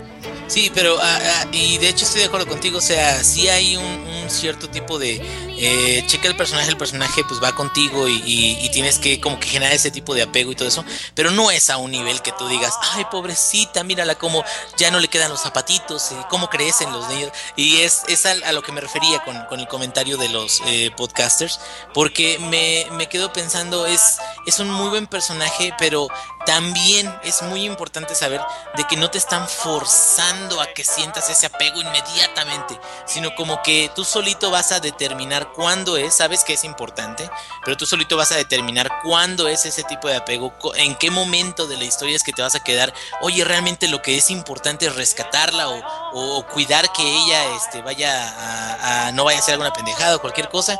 Y entonces como que siento que eso también es, es un buen punto, ¿no? Que, que no, no te sientes forzado o no sientes que el script esté demasiado fijo en que Booker se la quiera, la quiera salvar a, todo momento o en cualquier este, situación. Y no, realmente al principio se nota mucho que Booker la quiere eh, conseguir para saldar su deuda y es mucho así de, hey, vente para acá, que no te vayas y, te voy a llevar o cualquier cosa, pero como que se eh, te lo dan de una forma en la cual tú lo puedes ir digiriendo a través de todo el juego y, no te lo presentan así como un muro de que ahora tienes que aceptar que Booker le importa mucho ella, ¿no? Sino como que se va creando esa, esa eh, forma de, de, apego.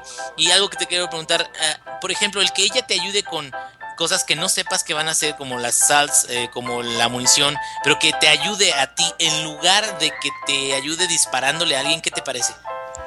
Eh, yo creo que eso ayuda mucho al personaje de, Elizabeth, porque en realidad ella, aunque es entre comillas la dama en, en, o la damisela en peligro, en realidad tú nunca ella la ves eh, siendo violenta, salvo una vez si acaso, la, la ves siendo violenta hacia algún personaje, porque no ciertamente lo sientes como que no es parte de su naturaleza. Tú sí, tú sí eres el cabrón, que, que el cadenero, por decir de alguna forma, que ve, ve algún problema y va y lo resuelve a madrazos. Pero ella no, y está, está bastante bien eh, como que no caen en el cliché de decir, ay, este es un juego de disparos y como ella es tu acompañante va a tener que disparar a huevo. Pues no. Eh, también me hubiera gustado ver alguno de los videos, por ahí mostraban a, una Elizabeth un poquito más activa, no necesariamente disparando tal cual, sino utilizando sus poderes o otra clase de poderes que tenía en, ese, ah, en esa versión. Uno de, uno de, un gameplay, ¿no? Ándale, exactamente. Un gameplay viejito. Y, me hubiera gustado de menos el, el poder haber tenido alguna de esas interacciones de ese tipo Pero creo que a final de cuentas con la cuando cuando ya puedes utilizar entre comillas a Songbird eh, se mm, mitiga esa, ese sentimiento de vacío para ese tipo de acciones. Que pues también con, con, las TERS, ¿no? Que las TERS, bueno, sería la parte ofensiva de ella, de que tú puedes pedirle que abra este una línea de tiempo donde sale una máquina, ¿no?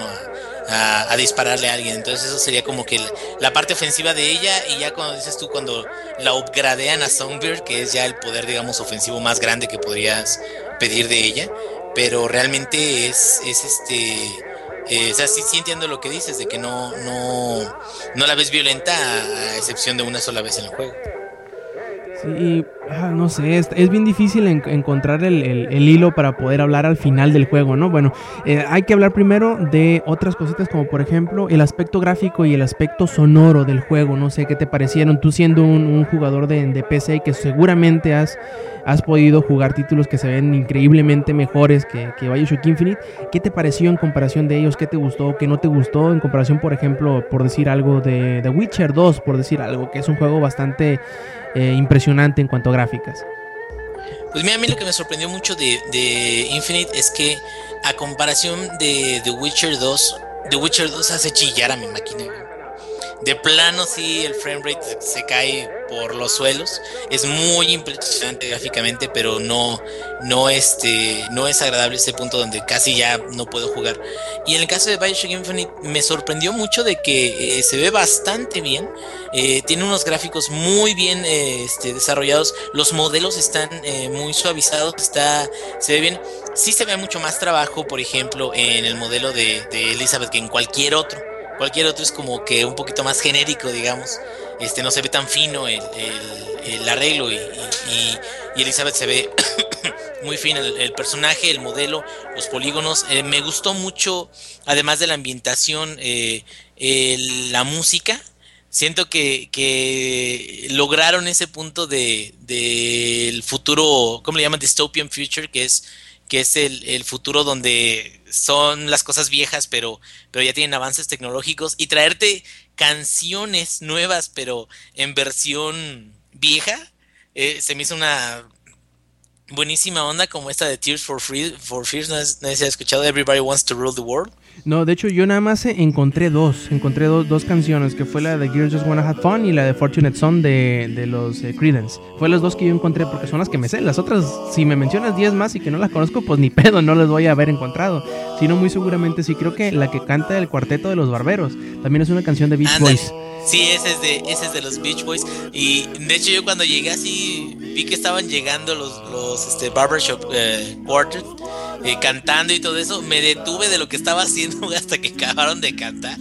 Me quedé así de... Eh, realmente la musicalización ayuda mucho. Eh, la música ambiental también está bastante buena y, y de hecho yo me ayudaba mucho a la hora de, estar en un grupo de, de enemigos. hay, un, hay una finalización en este eh, acompañamiento musical que te dice cuando termina una pelea. Entonces a veces no sabía qué tantos monos me faltaba y sabía que si la música seguía, alguien debería de haber quedado por ahí rezagado y hay que matarlo. Y ya cuando aparece el punto final de ese acompañamiento musical, ya sabes como que ya terminaste con todos los enemigos de la Y siento que sí te ayuda mucho a, a saber en qué, en qué parte del juego estás. A mí me, gustó mucho el, aspecto estético del juego porque aunque como ya dijimos, no, no es eh, técnicamente a una bestia que vaya a hacer derretir muchas computadoras, es un juego que es bastante, eh, ¿cómo decirlo?, atractivo a la vista.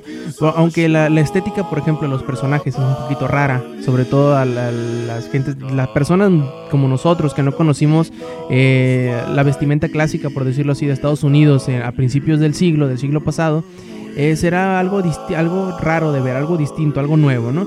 Pero yo creo que en general todo el panorama, las, las ciudades, el tipo de iluminación, eh, la, ambientación en general está muy, muy bien lograda. Sí se te hace un ambiente creíble, a pesar de que es una ciudad que está en el, en, el cielo, ¿no?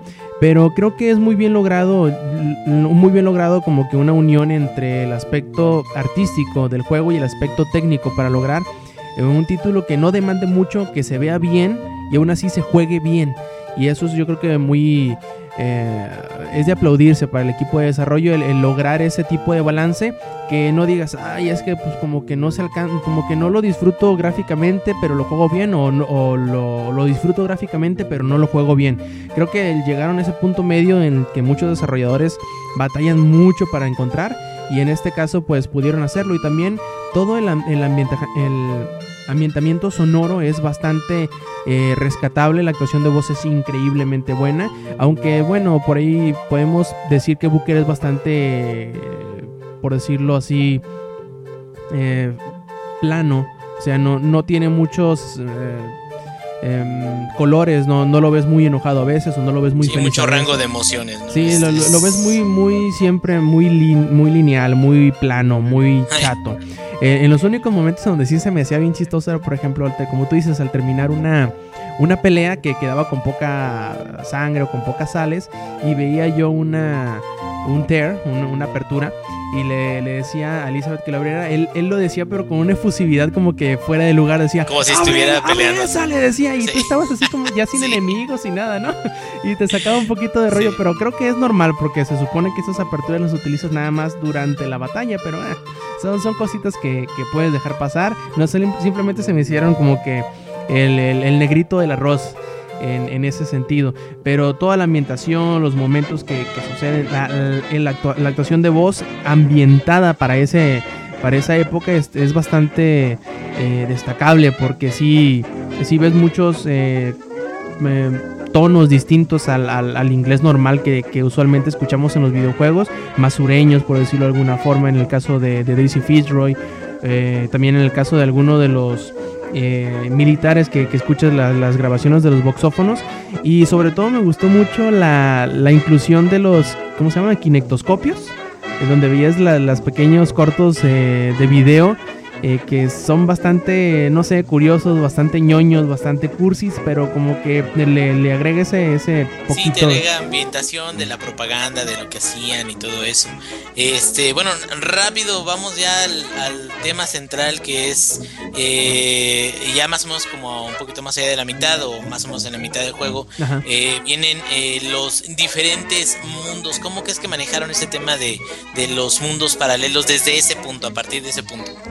Eh, como que te lo van poniendo poco a poquito y de repente te la dejan ir completa porque eh, eh, son, son temas o temáticas bastante difíciles para algunas personas que no logran entenderlo por completo. Mal por ellos, ¿no? Desgraciadamente para ellos no alcanzan a comprenderlo bien pero lo manejan lo manejan bien porque te lo van diciendo poco a poquito por ejemplo cuando llegas con el con el fabricante de armas con Chen Lin ahí es donde empiezan ya a jugar a meterse con distintas realidades en donde él está vivo donde él está muerto en donde tú le ayudas a Daisy Fitzroy en donde tú estás muerto y ahí empiezan a meter en juego todo esto de las realidades alternas que es bastante interesante y me gustó mucho porque lo, lo aplicaron de forma incluso hasta subjetiva dentro del gameplay y tú no te das cuenta. Esto lo, lo, empecé a racionalizar ya que leí, te, pasé un, un, tema de, de, NeoGAF en donde dan respuesta a muchas de las preguntas que la gente puede tener y tú, tú te, te impresionas, a mí yo me impresiono de, la persona esta que, que logró dar respuesta a todo esto de manera lógica, entre comillas, dentro del juego, que parece que es el mismo que Levine el que está, te está respondiendo las preguntas. Por ejemplo, yo me había dado cuenta que suceden dos cosas cuando mueres. Cuando mueres por acción de disparo de un enemigo, te revive o te reanima Elizabeth. Pero cuando te caes, te caes de una plataforma hacia el vacío, ¿qué sucede? ¿Te acuerdas? Sí, apareces en, eh, una oficina, ¿no? Y tienes que abrir una puerta. Ajá. Y vuelves a aparecer en donde estabas antes. Eso también es como que meter un poquito de los temas de las realidades alternas, porque se supone, se supone que el juego en, general, eh, los, los, protagonistas son más que tú y Elizabeth son los, los Lutes, que en realidad es la misma persona pero de distintas realidades, que son los güeritos que siempre te están ayudando, entre comillas. Y se supone que cuando tú mueres, ellos vuelven a invitarte desde el principio, te vuelven a llevar hasta, hasta, el, hasta el faro y tú sigues tus mismas ah, acciones hasta el momento en el que caes, que es donde tú ya tomas otra decisión distinta, ya es otro universo, ya eres otro Booker, no el mismo que traías. Sí, así es. De hecho, algo que también a mí me llamó mucho la atención fue eh, el, juego de lanzar la moneda que en un principio me quedé, ah, qué pedo, esto, esto es este X, ¿no? Y cuando realmente veo lo que significa, es que eh, en, en, este, precisamente como los Lutes que, que eran científicos estaban eh, tratando de que tú hicieras las cosas de una manera diferente ligeramente para, para ver si se modificaba el outcome eh, o, el, o la, el, ciclo que se estaba generando a través de, de, de este, toda la historia. Eh, y en ese jueguito donde te piden lanzar una moneda, al principio te quedas, pues, ¿de qué se trata? No, pues ya les digo, pues quiero tal y lanzas la moneda, le dices cuál quieres y ellos traen unas, eh, unos pizarrones donde traen apuntado cuántas veces te han preguntado que, que lances una moneda. Entonces puedes deducirte que vas, llevas este 122 veces que ya hiciste ese juego de la moneda y el próximo es el 123. Y de hecho, eh, algo que estaba notando ahí precisamente en NeoGAF es de que te quedas 122 veces, sí, porque incluso la, el código para poder lanzar el rocket para que te lleve hasta Colombia es 122. Y eso es algo así como que mind blowing, ¿no? Así de, de a lo mejor los luteces lo que están haciendo es precisamente eh, dejando este tipo de pistas para asegurarse que cada una de las veces que están intentando cambiar las cosas o te están tratando de ayudar a cambiar las cosas, eh, este, te ayudan. Y así como dices, cuando te caes y te mueres, o cuando te mueres por un disparo, pero no está Elizabeth, este, apareces en la oficina como si le fueras a vender a, a uno de los de otra vez a, a, tu hija y otra vez empezar de nuevo hasta el punto donde no te mueres porque decides algo diferente, que sería como el respawn, ¿no? Más o menos. Sí, es bien interesante, es bien importante eso, sobre todo más para adelante, ya cuando a los momentos finales, que es donde ya te pegan el revolcón mental de tu vida, eh, te, que también meten todo eso en, en, en, en, la historia, en la narrativa. Y, y es bien interesante porque no sé, no se había manejado de este tipo de, de, conceptos, yo creo, tan complejos en una manera, en una forma tan interesante en los videojuegos. Porque sí, yo, muchos muy seguramente han leído novelas o libros o han, o han visto series que manejan este tipo de conceptos.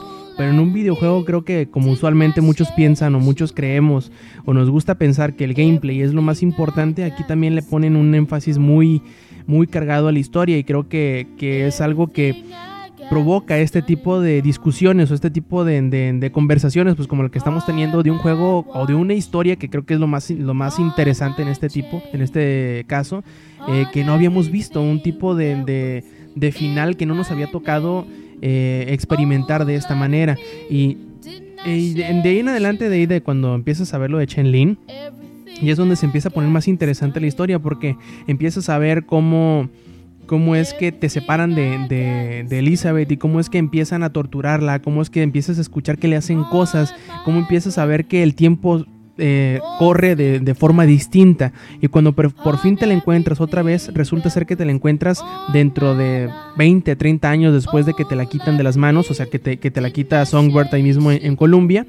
Y, y, te muestra uno de los, de los sueños que habías tenido, que habías que es ver a Nueva York en, en llamas. Y de ahí es donde, digo, ahí fue donde a mí me cayó el 20 de más o menos para dónde iba la historia. Y creo que por eso no, no logró sorprenderme tanto como mucha gente eh, al llegar a los momentos finales del juego. Eh, creo que nos, nos, saltamos un pedacito, sí, bien interesante, pero que me gustaría preguntarte qué tal te parecieron los Heavy Hitters, que son los enemigos especiales, por decirlo así. Como por ejemplo los, eh, los cuervos, los de fuego, eh, los handyman, los patriotas y ¿cuál me falta? Y los eh, del silencio, los güeyes que, sí. que, gritan. Sí, bueno, ese no se puede considerar como un enemigo porque realmente nunca te atacan, ¿no? Sino este es alguien de, que te, de quien te tienes que cuidar precisamente para, para no que no te ataquen. Eh, en, ese, en ese aspecto, el handyman yo pensaba originalmente que era como el equivalente al Big Daddy ya vi que, que, no es así, también porque eh, es mucho más ágil que, que, un Big Daddy, es, es este eh, mitad hombre, mitad máquina, pero, pero es como más consciente de, de, eso. De hecho, hasta te habla mientras está peleando contra ti. Y como que te grita cosas así de, ay no, y maldito, y vete de aquí, cosas así, pero te sigue pegando, ¿no? Entonces ese me, me agradó bastante, es, es muy difícil, eh, creo que, por ejemplo, hay un logro que es nada más matarlo con golpes al corazón, que siento que sí, ese sí está eh, pesado, ese, ese logro. Eh, los cuervos se me hicieron eh, bien, pero fíjate que se me hicieron sencillos los cuervos. Creo que se me hizo más difícil los este, Fireman. eh, esos cuates se me hicieron más difícil precisamente porque te lanzan las granadas y las granadas las lanzan continuamente. Entonces, cuando tratas de buscar cobertura o algo, es muy difícil encontrar una cobertura. Y pues prácticamente lo que tienes que hacer es abalanzarte, deshabilitarlo de alguna forma con algún vigor y a partir de ahí atacarlo y tiene algo de vida, o sea, si, está bien, bien, bien cargado. Entonces, ese tipo de cosas como que yo creo para mí lo hacen el más eh, difícil de todos. ¿Y para ti? A mí me, me, gustó mucho es el de, el de el gritón, el que sale al último. Porque ya, ya lo había visto yo en los, en los Developer Diaries que habían sacado y yo lo estaba esperando que lo implementaran y no me imaginé que lo fueran a implementar de esta forma, sobre todo porque el ambiente en donde está es bastante tétrico y que te grite y te deje ir a los enemigos que no son vulnerables a ningún tipo de vigor, está bien cabrón, sobre todo porque te, dejan ir millones de enemigos que aguantan un montón de madrazos y es bien desesperante, no, no sé si se te pasó a ti que, que yo sí me cagué bien feo cuando la primera vez que me los dejó ir, sobre todo porque te deja ir como a 20 de un madrazo. Y la silla y la máscara y todo ese, ese nivel está muy bien hecho. Eh, algo que, que a mí sí, sí, sí me hizo como que querer cuidarme de ese cabrón. Es precisamente que los enemigos, cuando los matabas, no te tiraban nada, güey no te tiraban municiones, no te tiraban dinero, no te tiraban nada, cabrón. Entonces era así como que si los activas y los matas, nada más vas a estar gastando y no vas a recuperar nada, ni de salts, ni de municiones, ni nada. Entonces sí, sí te hace querer cuidar ese, ese elemento y, y se me hace interesante cómo lo manejaron. Y, esa parte es bien tétrica, como te digo, está, bien divertida. Muchos, muchos se, acordarán de, la escena de la cámara de seguridad, de cómo te saca un pedote uno de esos cabrones. Que aquí, hijo de la chingada, todavía me acuerdo. y sí, sí está muy, muy cabrón. Me acabé como. brinqué de la silla y la tiré al piso. esa, esa, fue, yo creo, la, que más me impactó: de, que abres el, la puerta donde supuestamente vas a ir a buscar a a Elizabeth y volteas y en ese momento te encuentras un güey de esos así, pero enfrente de ti, cabrón. Ah, qué pedo, no mames. Eh, sí, sí, sí, creo que es algo muy, muy bueno. Eh, algo que quiero mencionar antes de que pasemos ya a las últimas partes de, lo que viene siendo la, el, final y, y, las razones del final y qué era lo que pasaba y todo eso. Creo que para mí en, en particular, lo más flojo de la historia fue eh, conseguir las armas para el Vox Populi. este, sobre todo porque eso se hizo originalmente con, el sentido de eh, esta eh, Daisy me va a dar una nave, ¿no? Si le consigo armas. Entonces Booker va a través de todo eso, recupera a Elizabeth, llegan este, con el pinche chino y se dan cuenta que está muerto el chino. Entonces eh, en ese momento dicen, ah, mira, pero aquí hay este, una puerta al otro mundo, vamos a pasar donde no está muerto el chino. Y ahí va, ¿no? Y, es donde empiezan con el juego de lo de las realidades.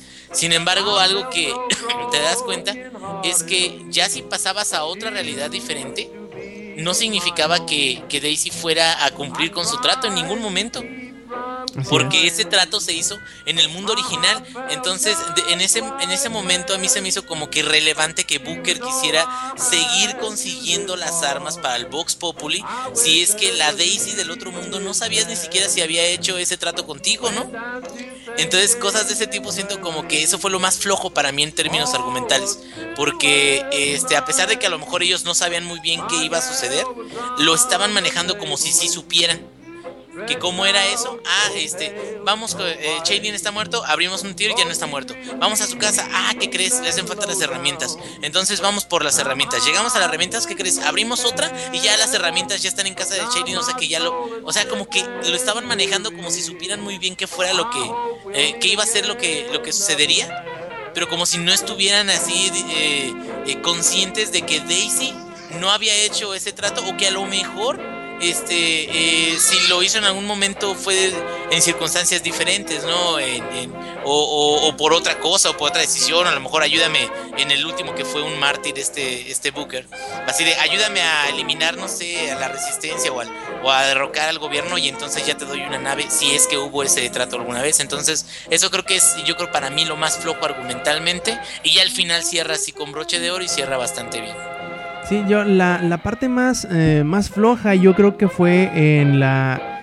Aunque sirve, todo tiene su propósito, ¿no? A ti a lo mejor se te hizo más flojo, pero sirve su propósito para irte acostumbrando al, al, cambio de realidades. Y a mí la parte que se me hizo más floja, pero que también tiene ciertamente su encanto, es la parte donde llegas a la playa. Toda esa parte de la playa hasta que hasta que te vuelven a atacar, se me hizo bastante floja, pero también tiene su, su cometido, ¿no? Argumental, que sería como el acercarte poco a poquito a, Elizabeth. Pero ahí se me hace como que la parte más, más flojona del juego. Aunque como te digo, a mí se me hace que tuvo muchos altibajos, pero a final de cuentas todo tiene como que su, su razón de ser, porque a final de cuentas todo termina cerrando muy bien. Y bueno, ¿qué te parece si platicamos por último, antes de irnos sobre el final, eh, las partes eh, difíciles del juego, que ciertamente hay un par de, de partes que son bastante complicadas donde se sube un poquito la dificultad, pero no sé si se te dice, si se te hace un, un, obstáculo lo suficientemente grande como para no poderlo pasar o, o, qué te parecieron estas dos instancias difíciles que para mí serían las peleas de contra Lady Comstock y eh, al último la defensa de la mano derecha del profeta cuando se te llegan todos los de la Vox, la Vox Populi antes de terminar el juego. Sí, eh, estoy completamente de acuerdo contigo. La primera vez que peleé con un handyman y que lo estuve eh, que de hecho es ahí en la plaza donde está Chelin. Eh, Chen Li, creo que se llama, ¿no? Chen Lin. Este, pues se me hizo una pelea más o menos difícil, pero no, no nada que no, no pudiéramos manejar. Y a final de cuentas, cuando llegas con Lady Comstock y empieza a levantar a todos los muertos, si es un desmadre porque no los levanta en un solo lugar y te das cuenta de que le tienes que seguir atacando a ella, o sea, porque si no va a seguir levantando cabrones. Y, y deja de eso, la primera batalla que tienes con, con, Lady Comstock como que te prepara un poquito en la, en la mecánica, ¿no? De, de la batalla final. Pero la batalla final está muy cabrona porque levanta a muchos güeyes. De hecho, yo varias veces en, que la estuve atacando, me tuve que ir corriendo hacia la máquina, no sé si te, si te llegó a pasar porque este, se remolinaban tanto los enemigos que no podía, no me daba tiempo de levantar eh, las municiones de los mismos, a lo mejor de uno o dos pero si yo quería llenar mis municiones de las armas que traía, pues lo que tenía que hacer era ir corriendo hacia unas máquinas que están en una esquina para poder eh, rellenar todo, porque la pelea se me hizo incluso hasta un poco larga para lo que llevaba de tipos de peleas de, jefes en ese entonces. Y el de la mano del profeta, así de plano, la primera vez eh, morí como unas tres veces que Elizabeth te revive y, me tumbaron el, eh, la nave. Entonces siento que sí, sí son, son de esas, esas dos peleas, siento que son bastante, bastante fuertes. Y en la de la mano del profeta, ¿qué estrategia usaste para poder eh, terminarla? Al, principio batallé mucho porque la primera vez me, me, me tumbaron la, nave dos veces, me la tumbaron. Y ya para la tercera como que agarré la onda y me, me, quedé en las partes altas con una carabina y con un este lanzacohetes porque son las armas que están en la parte de arriba. Y hasta que las encontré, dije, ah, de aquí soy. Y eh, lo que hacía era, si se me juntaban muchos enemigos en una parte, me les acercaba, cambiaba la carabina por la escopeta, los levantaba con el, con el bronco y me lo chingaba ahí y me devolvía otra vez. Y dependiendo de qué tuviera más cerca, si llegaba un Zeppelin o una, a una nave de armas, eh, el más fuerte es al que le tiraba el Songbird. Y yo me encargaba de los enemigos chiquitos. Y donde sí batallé un poquito porque de repente se me juntaron muchos. Fue una parte, una, en una ocasión ahí que se me juntaron eh, dos patriotas y dos de Rocket Launcher. Y ahí sí me las vi negras. Pero ya para la, para la tercera intento ya no me bajaron ni la mitad de la, de la energía de la nave. De repente se acabaron y dije, ¿qué? ¿Ya? ¿Fue todo lo que tenían para mí? Maricas, dije, pero que había muerto dos veces, ¿no? Así, pues sí, pero ¿cómo te pusimos las primeras dos veces? Sí, hijos de la, la este, primera vez, sobre todo, que no sabías ni qué hacer ni qué pedo. Ahí sí fue la. Ahí yo lo, yo lo que usé fue sí usar el, RPG, el, lanzacohetes y, y la carabina. Y creo que es la única pelea donde realmente puedes eh, aprovechar bastante el, punto eh, débil de los patriotas. Porque en todas las demás siempre te están apuntando y de hecho te apuntan muy rápido. O sea, se giran hacia ti rápidamente y te, demuestran así como que, este, sabes que eh, te aparecen, ¿no? Y empiezan a dispararte y todo eso. Y en esta, los patriotas están enfocados en eliminar a la nave. Entonces, puedes ponerte en la parte de atrás de ellos y puedes dispararles y aprovechar ese, ese punto débil que en el resto del juego es un poquito más difícil obtenerlo. La otra es, yo lo que hice fue de que cuando se me juntaban muchos ahí cerca del punto de poder de, o de energía que estaban atacando en, en ese barco, yo lo que hacía era de que cuando Soundbeard estaba disponible, le pedía que atacara justo en ese momento y destruía a todos los que estaban ahí alrededor. Y siento que el utilizar a para eliminar enemigos pequeños, sobre todo los que ya están atacando ese, ese este, eh, módulo de energía o, la parte donde te pueden destruir a, la nave, siento que es algo que a lo mejor no tienes idea de, de, utilizar porque te quedas, no, mientras más rápido tire las naves mejor, pero Zombie también te puede ayudar en ese tipo de, de, áreas y siento de que una combinación de, la, de todos esos elementos te permite eh, terminar sin, sin tanto daño a la nave. Entonces, ¿cómo ves, Rob? Ah, también quería hablar de la, de, la pelea con Lady Comstock, de la estrategia que yo utilicé.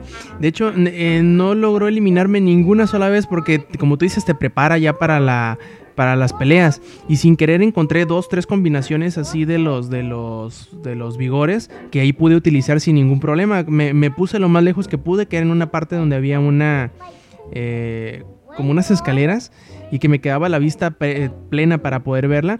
Y lo que hacía era les tiraba los cuervos, los electrificaba y luego les tiraba eh, las granadas y con una sniper me, ponía a pegarle a Lady Comstock. Y así fue.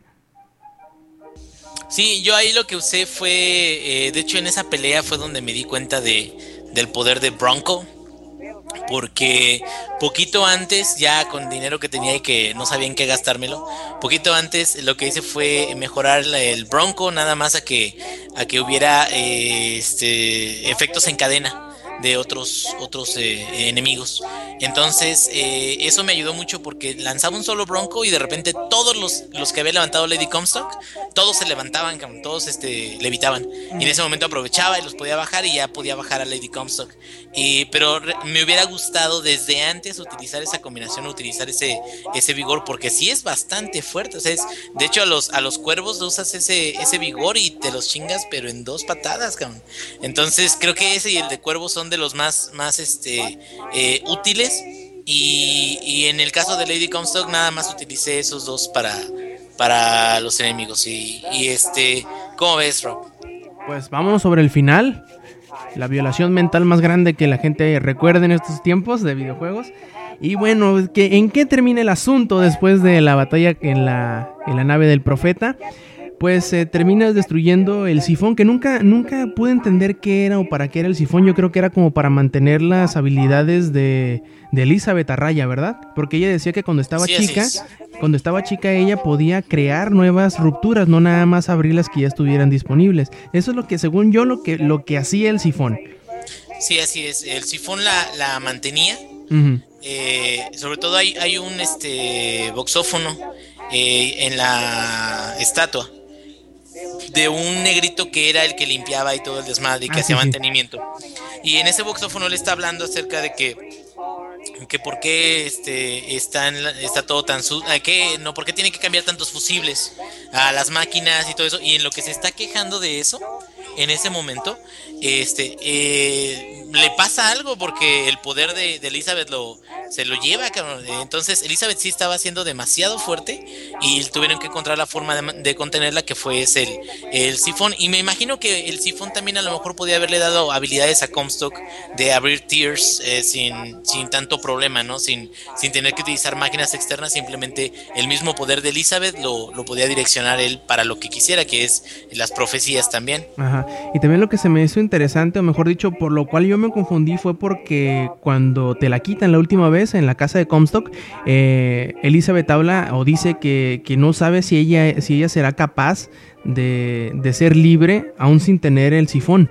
Yo pensé que era algo que la mantenía ella adoctrinada o mejor dicho, eso lo quise entender yo. Porque ves que como que le están torturando, le están adoctrinando y todo. De hecho, la, la frase que te dice cuando te encuentras a la, a, la, a la Elizabeth ya anciana está bastante chingona. Es la que le dice que, que eh, lo peor no fue la espera, digo, no fue la tortura, no fue la adoctrinación, sino que fue el tiempo, dice. El tiempo pudre todo, incluso la esperanza, les. Sí, sí, esa parte está, está muy bien y, y, es algo importante, por ejemplo, ahorita que mencionas a Elizabeth Vieja, es muy importante que eh, lo que ella hace eh, te hace notar de que también ella muchas veces intentó traer a Booker para que la salvara y Songbird siempre la detenía. Y entonces la única forma en la que ella realmente puede darles una oportunidad es mandándote un mensaje a ti a Booker en el cual ella sabía cómo, cómo controlar a, a Songbird, pero que no lo pudieras entender tú. Porque si tú como Booker lo entendías ese mensaje o ahí venía explícito, eso es lo que tienes que hacer, este, lo que iba a suceder es que Comstock de cierta forma también lo iba a saber y se iba a poder este eh, prevenir ante ese problema, ¿no? Sí, sí, y eso es algo muy inteligente, porque bueno, a final de cuentas terminan destruyendo el sifón y vemos cómo se convierte en Super Elizabeth fase 3 o algo así, ¿no? Ya, ya que destruye el sifón. Y, y, Booker, y tanto Booker como Elizabeth pierden control de, de, Songbird. Y ahí es donde viene el primer mindfuck grande del juego. Es donde Elizabeth cambia la realidad totalmente y se sitúa justamente en Rapture, ellos estando dentro de los edificios y estando el, el Songbird fuera en el agua y lo cual pues al no ser a prueba de agua o a prueba de, grandes profundidades de presión como le eran los, los Big Daddies, pues ahí es donde terminan eh, eliminando a Songbird ahí por la presión de las, de las profundidades del océano. Y se me hace bien chistoso porque yo pensé o yo quería de alguna manera poder enfrentar a Songbird y eliminarla. Yo pensé que iba a ser como que de los grandes momentos del juego, pero lo modificaron de manera tal que quedara dentro de la, eh, ¿cómo decirlo?, de la explicación, de la utilización de todos estos elementos de las realidades alternas. Y también tiene su encanto hasta cierto punto porque si te das cuenta hay como que un momento de, no sé, de, de, apatía, de empatía entre Elizabeth y, y este Songbird antes de que muera. Sí, pues era una conexión estilo eh, las Little Sisters y el Big Daddy. Eh, y otra cosa también, ahí eh, siento que, que ese cambio a llegar hasta Rapture es la primera muestra en que Elizabeth también podía viajar a través del tiempo. En los viajes anteriores lo que ella había podido hacer era como que traerse cosas de otro mundo, ¿no? Y en este viaje en particular ella viaja a Rapture y se puede ver en Rapture de que ya, ya sucedió el problema y estamos hablando de 1960. Entonces, 1960 y ellos estaban en, otro tiempo en, en, Colombia. 1904 más o menos creo. Exactamente, entonces en ese punto ahí te das cuenta de que puede viajar al futuro, puede viajar al pasado, en cualquiera de las dos situaciones. De hecho, te dice ella que ella ya es capaz de ver todas las conexiones y todas las puertas, todas las posibilidades. Y, y, y ahí es donde ya también eh, empiezas a ver cómo hay un... Eh, te, insinúa, ¿no? Que todas las posibilidades son como las estrellas. Y luego te los muestra que en realidad no son estrellas tal cual, sino que, que en todas las realidades posibles, en todos los mundos, en todos los universos, siempre hay una torre, hay una ciudad y hay un hombre el que hace que todas las cosas sucedan, como sucedió en Bioshock al principio y como sucedió ahí en Columbia y en todas las demás Columbias posibles. Y te empieza a explicar poco a poquito cómo es o qué fue lo que pasó en realidad en el juego. En realidad no es que tú fueras a, a Columbia a regresar a... ¿Cómo se dice? A recuperar a, Elizabeth para tú saldar tu deuda que tenías por, por ser una persona que apostaba mucho, sino que en realidad tú vendiste a Elizabeth al principio para saldar tus cuentas. Y es lo que te decían los lutes, que, de, que entregaras a la niña para poder saldar las cuentas. Y ahí es donde como que ese, ese pensamiento trataron de que se quedara bien implantado, que, que era el que te iba a llevar a rescatar a, Elizabeth o a sacarla de donde estaba. Y es el pensamiento más fuerte que tenía eh, Booker en su realidad que, fue lo, precisamente lo que provocó que se, se viviera en, en, depresión después de haber entregado a su hija y que de hecho nos muestran también un intento en el cual él trata de recuperarla de, de las manos de Comstock y, y, cuando Comstock pasa a través de, de, de otro mundo, de un portal a otro mundo y trata de recuperarla, se cierra el portal este, y queda un pedacito del dedo de, Elizabeth, bueno, ese entonces como bebé se llamaba Ana, un pedacito de su dedo queda en la realidad de, Booker y otro, eh, y, la niña queda en la, en la realidad de, Comstock. Entonces, en ese punto en particular es donde te explican cómo es que ella es capaz de abrir este tipo de puertas a otros mundos. Así es, porque una parte de ella se queda en un universo y la otra parte de ella se queda en otro universo. Y, es ahí donde muchos preguntan, oye, pero ¿cómo, es posible que tú seas Booker y, y aparte también esté Comstock y estén en el mismo universo? Y ahí es donde empieza todo el juego de las realidades alternas. Porque en realidad también los dos Lutes, los dos güeros, son la misma persona pero de distintos universos. En donde la única diferencia entre ellos sería el cromosoma que les eh, determina el sexo. Y cuando ellos descubrieron lo que quería hacer Comstock, lo que hicieron es idear un plan en el cual poder detenerlo. pero a la vez, así es, a la vez Comstock logra eh, descubrir que ellos saben lo que él intenta hacer y los manda a asesinar por parte de, de Fink, que es el fabricante de prácticamente todo, todos los utensilios y armas de, de Columbia. Lo hace parecer un, un, un accidente, pero ellos quedan atrapados en, en, el inter o en el limbo que hay entre el espacio y el tiempo. Y ellos pueden habitar en todas las posibilidades pero a la vez no pueden habitar en ellas. O sea se pueden hacer cosas pero en realidad no están en ninguno de todos los universos. Y es, es así como ellos logran traer a distintos bookers o al mismo booker por decirlo de alguna forma al, al universo en donde eres Comstock Eres Comstock y de hecho eso se, se, se, queda muy claro cuando, cuando, les, cuando intentas recuperar a la niña Ana, porque ahí el diseño es eh, prácticamente el mismo de que has visto de Booker, pero con barba. Y esta, la revelación está bien interesante cómo te la manejan porque te la, te la ponen como cuatro veces. No, como dos veces, ¿verdad? Lo de la lo del bautismo. Después de la del, del ¿cómo se llama? Del, de la guerra de la rodilla eh, sí, wounded knee, de wounded knee. Herida, Así es. Y te, primero te lo ponen y haces lo que habías hecho tú como Booker, que es rechazar el bautismo. Pero a final de cuentas tú te das cuenta de que lo que quieres hacer es detener a Comstock, a como lugar, para que no haga sufrir a Elizabeth como le hizo sufrir, de todo lo que le hizo pasar, todo lo que le hizo experimentar, incluso. ¿Y cuál era la única, eh, por decirlo de alguna forma, cuál era la única opción para que nunca hubiera sucedido eso? Es que Comstock dejara de existir. Pero Comstock eres tú y qué, qué resultó siendo al final en que terminaste pidiéndole a las distintas Elizabeths que te ahogaran al momento del, del, del bautismo antes de convertirte en Comstock. Sí, así es. Eh, una de las cosas que se preguntan muchos es ¿por qué tiene barba o por qué está tan viejo Comstock y por qué eh, Booker eh, está joven relativamente, que se supone que tiene unos 37, 38 años?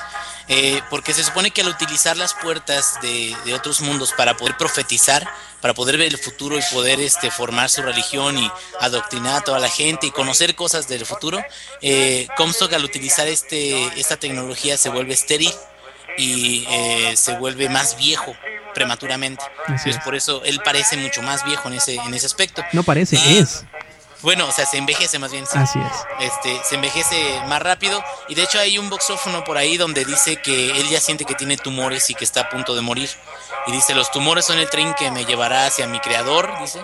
Y este, para él el creador y, y el Dios era lo más chingón del mundo, pero él era un, un profeta y por eso podía hacer las cosas que hacía, o sea, por eso podía mandar matar a quien fuera o castigar a quien fuera, porque él no era el Dios o él no era el, el más bueno de todos, él nada más era el profeta. Así es. Y este, hasta cierto punto te quedas con que entonces qué pasó ahí. Eh, matan a Booker y ya, este, eh, pues si matan a Booker ma matan a todos, ¿no? Porque ni siquiera entonces va a tener a su hija o algo. Entonces, ¿qué explicación hay para esto, bro? Eh, bueno, ahí crean ellos una paradoja en donde no puede existir ningún universo en donde haya un Booker después, o antes, mejor dicho, de la del bautismo. Por lo tanto, ya se destruyen, se autodestruyen por lo, entre comillas, ¿no? Por lógica, todos los universos en donde existiría Columbia, en donde existiría Ana y en donde existiría un Booker. Y quedan eh, corriendo en el continuo del tiempo todos los universos en donde no existen ellos. Por eso al final cuando vemos que ahogan a Booker, todas las Elizabeths empiezan a, desaparecer poco a poco.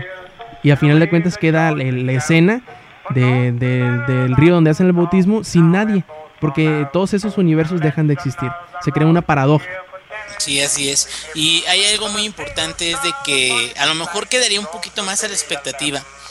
Eh, o, al, o, a la, este, o al pensar algo, algo diferente, pero con el cachito al final del juego donde escuchas a una niña y tú abres la puerta como Booker y dice Ana y, te das cuenta como que Booker sí va, después de todo lo que se dio, Booker tiene a su niña. Eh, eso como que te reafirma de que todos los universos donde Booker eligió ser Comstock, Zachary Comstock, están destruidos por completo. Y eso pre precisamente te permite que Booker se quede con su hija al final y que en efecto que Elizabeth deje de existir también precisamente porque ella existe gracias a que eh, Booker decidió ser Zachary Comstock. Así es, y eso está bien interesante porque ese es el efecto Inception, ¿no? De, del final que te rompe el cerebro. Y yo creo que o más bien dicho, yo esperaría que a futuro hubiera muchos más juegos de este tipo, en el que sí te hagan pensar, el que te digan, cabrón, a ver, ¿cómo, ¿cómo, fue que pasó esto? Y hagas memoria de lo que hiciste, de lo que viste, de lo que escuchaste, para poderle dar fundamento a todo lo que te explicaron al final. Que aunque parece, parece que hay muchos huecos argumentales a final de cuentas como que las insinuaciones que te hacen mediante los boxófonos terminan explicando las cosas y eso es bastante interesante. Ojalá yo yo quisiera ver muchos más juegos que te dejen de esta manera pensando en lo que jugaste, en lo que viste, en lo que escuchaste para fundamentar lo que te ponen al final. No nada más que sean como que una historia así nomás por tenerla para justificar el gameplay. Ojalá, ojalá haya más tipos eh, de estas historias para que ayuden a a llevar adelante este, este, este medio que es bastante joven y que no se han intentado hacer cosas de este tipo salvo eh, mm, contados juegos, ¿no? Yo creo que los podríamos contar con los dedos de las manos y nos sobrarían todavía el intentar hacer cosas complicadas que no sean complacientes con el videojugador y que les hagan pensar. Sí, fíjate, ahí estoy de acuerdo contigo y ahorita que ya explicamos todo, eh, cuál es la, la, verdadera este, parte de este final y, como dices de, que este juego está hecho de, tal forma que, te hace pensar y todo eso, yo esperaría, eh, para mí sería algo muy, muy, muy agradable de que eh, Half-Life 3 cubriera las expectativas de la franquicia de la forma en que Bioshock 3 cubrió las expectativas de ese videojuego. Porque incluso hasta gente a lo mejor decía, no, no va a estar tan bueno. Y, realmente superó las expectativas de mucha gente. muchos sitios le dieron 10 de calificación, que es algo muy raro que suceda así este, para un título. Pero eh, yo espero que Half-Life 3 salga eh, algún día, bueno, si Gabe Newell nos da licencia. Eh, pero a final de cuentas, si llegara a salir, tendría que ser algo como esto en términos de que son hay, hay plataforma en, términos de historia, en términos de, de, gameplay, eh, de, de ciencia ficción, de portales, de lugares hacia dónde ir. Y, todo esto, si como tú dices, no es complaciente con el gamer, sino que te, representa un reto, no nada más eh, en términos de, de jugarlo, sino también en un término de reto este eh, cognitivo, de, que te haga pensar, que te haga cuestionarte a ti mismo qué fue lo que sucedió. Siento que eh, sería una entrega muy, muy buena y pues Bioshock 3 está poniendo la, muestra de cómo deben de estar desarrollándose los juegos en, este, en estos tiempos. Y yo creo que se la van a ver muy malito los juegos que salgan de aquí en adelante, hasta terminar el, el año para tumbarle el, lugar que tiene ahorita para el juego del año. ¿eh? Está dificilísimo. No, no, va, va, a ser el juego del año. Yo, yo creo yo creo que sí está muy cabrón. Te digo por qué, porque el desarrollo de estos juegos viene desde hace muchos años. Y, y, yo creo no esperaba, yo como desarrollador me, me imaginaría que no esperas que este juego hubiera salido con esta calidad y hubiera entregado todo esto. Entonces yo creo que los demás desarrolladores no están preparados para esto.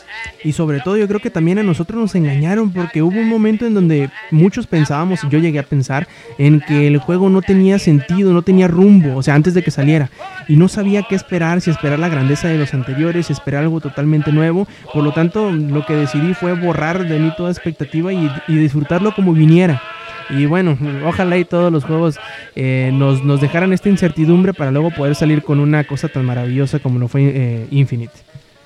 Pues sí, así es, fue una experiencia muy buena y este, bueno, pues me parece que ya este cubrimos bastante, de, a lo mejor sí quedan algunas cosas, ya son detalles como boxófonos en particular o cosas, pero pues la historia ya ahí la tienen, eh, el análisis de qué fue lo que pasó, lo que no pasó y pues no sé si tienes algún comentario final, eh, Rob. Simplemente esperar la, la, reseña escrita si es que la quieren leer, de que escribiré yo creo que el día de hoy o el día de mañana más tardar para publicarse el lunes cuando mucho, para que vean cuál fue nuestras, nuestra calificación, ya sin spoilers como fue ahorita que ya nos dejamos nos dejamos ir de este grandes con los spoilers. Eh, y pues bueno, cualquier otra cosa, ahorita les dejamos los, los saludos y todo lo demás.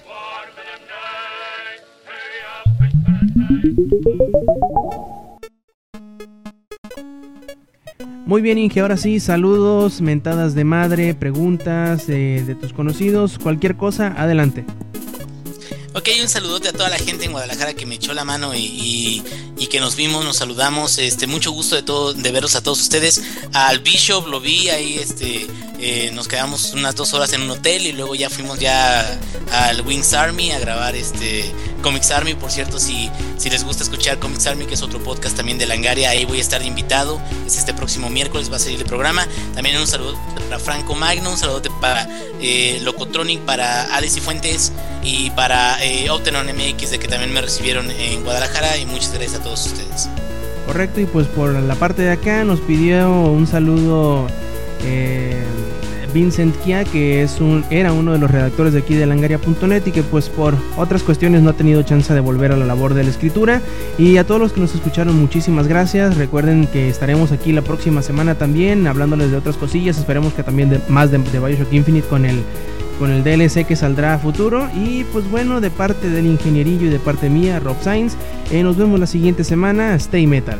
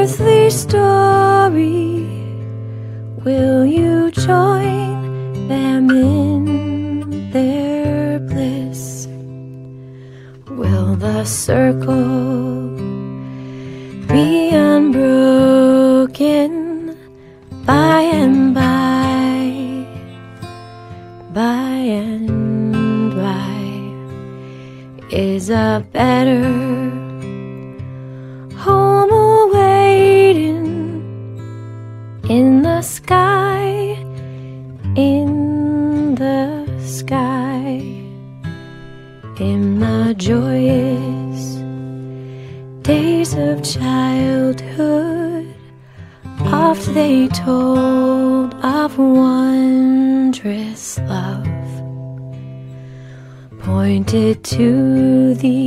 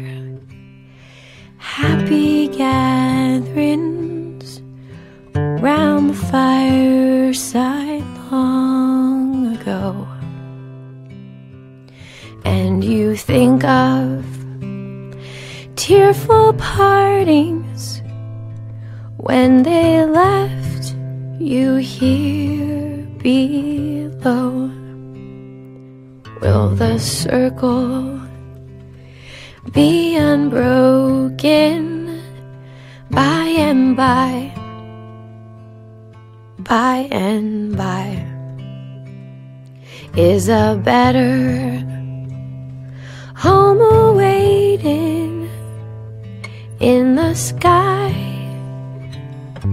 in the sky? One by one, their seats were emptied, and one by one, they went away. Now the family is parted. Will it be complete one day? Will the circle be unbroken by and by? By and by is a better home awaiting in the sky, in the sky.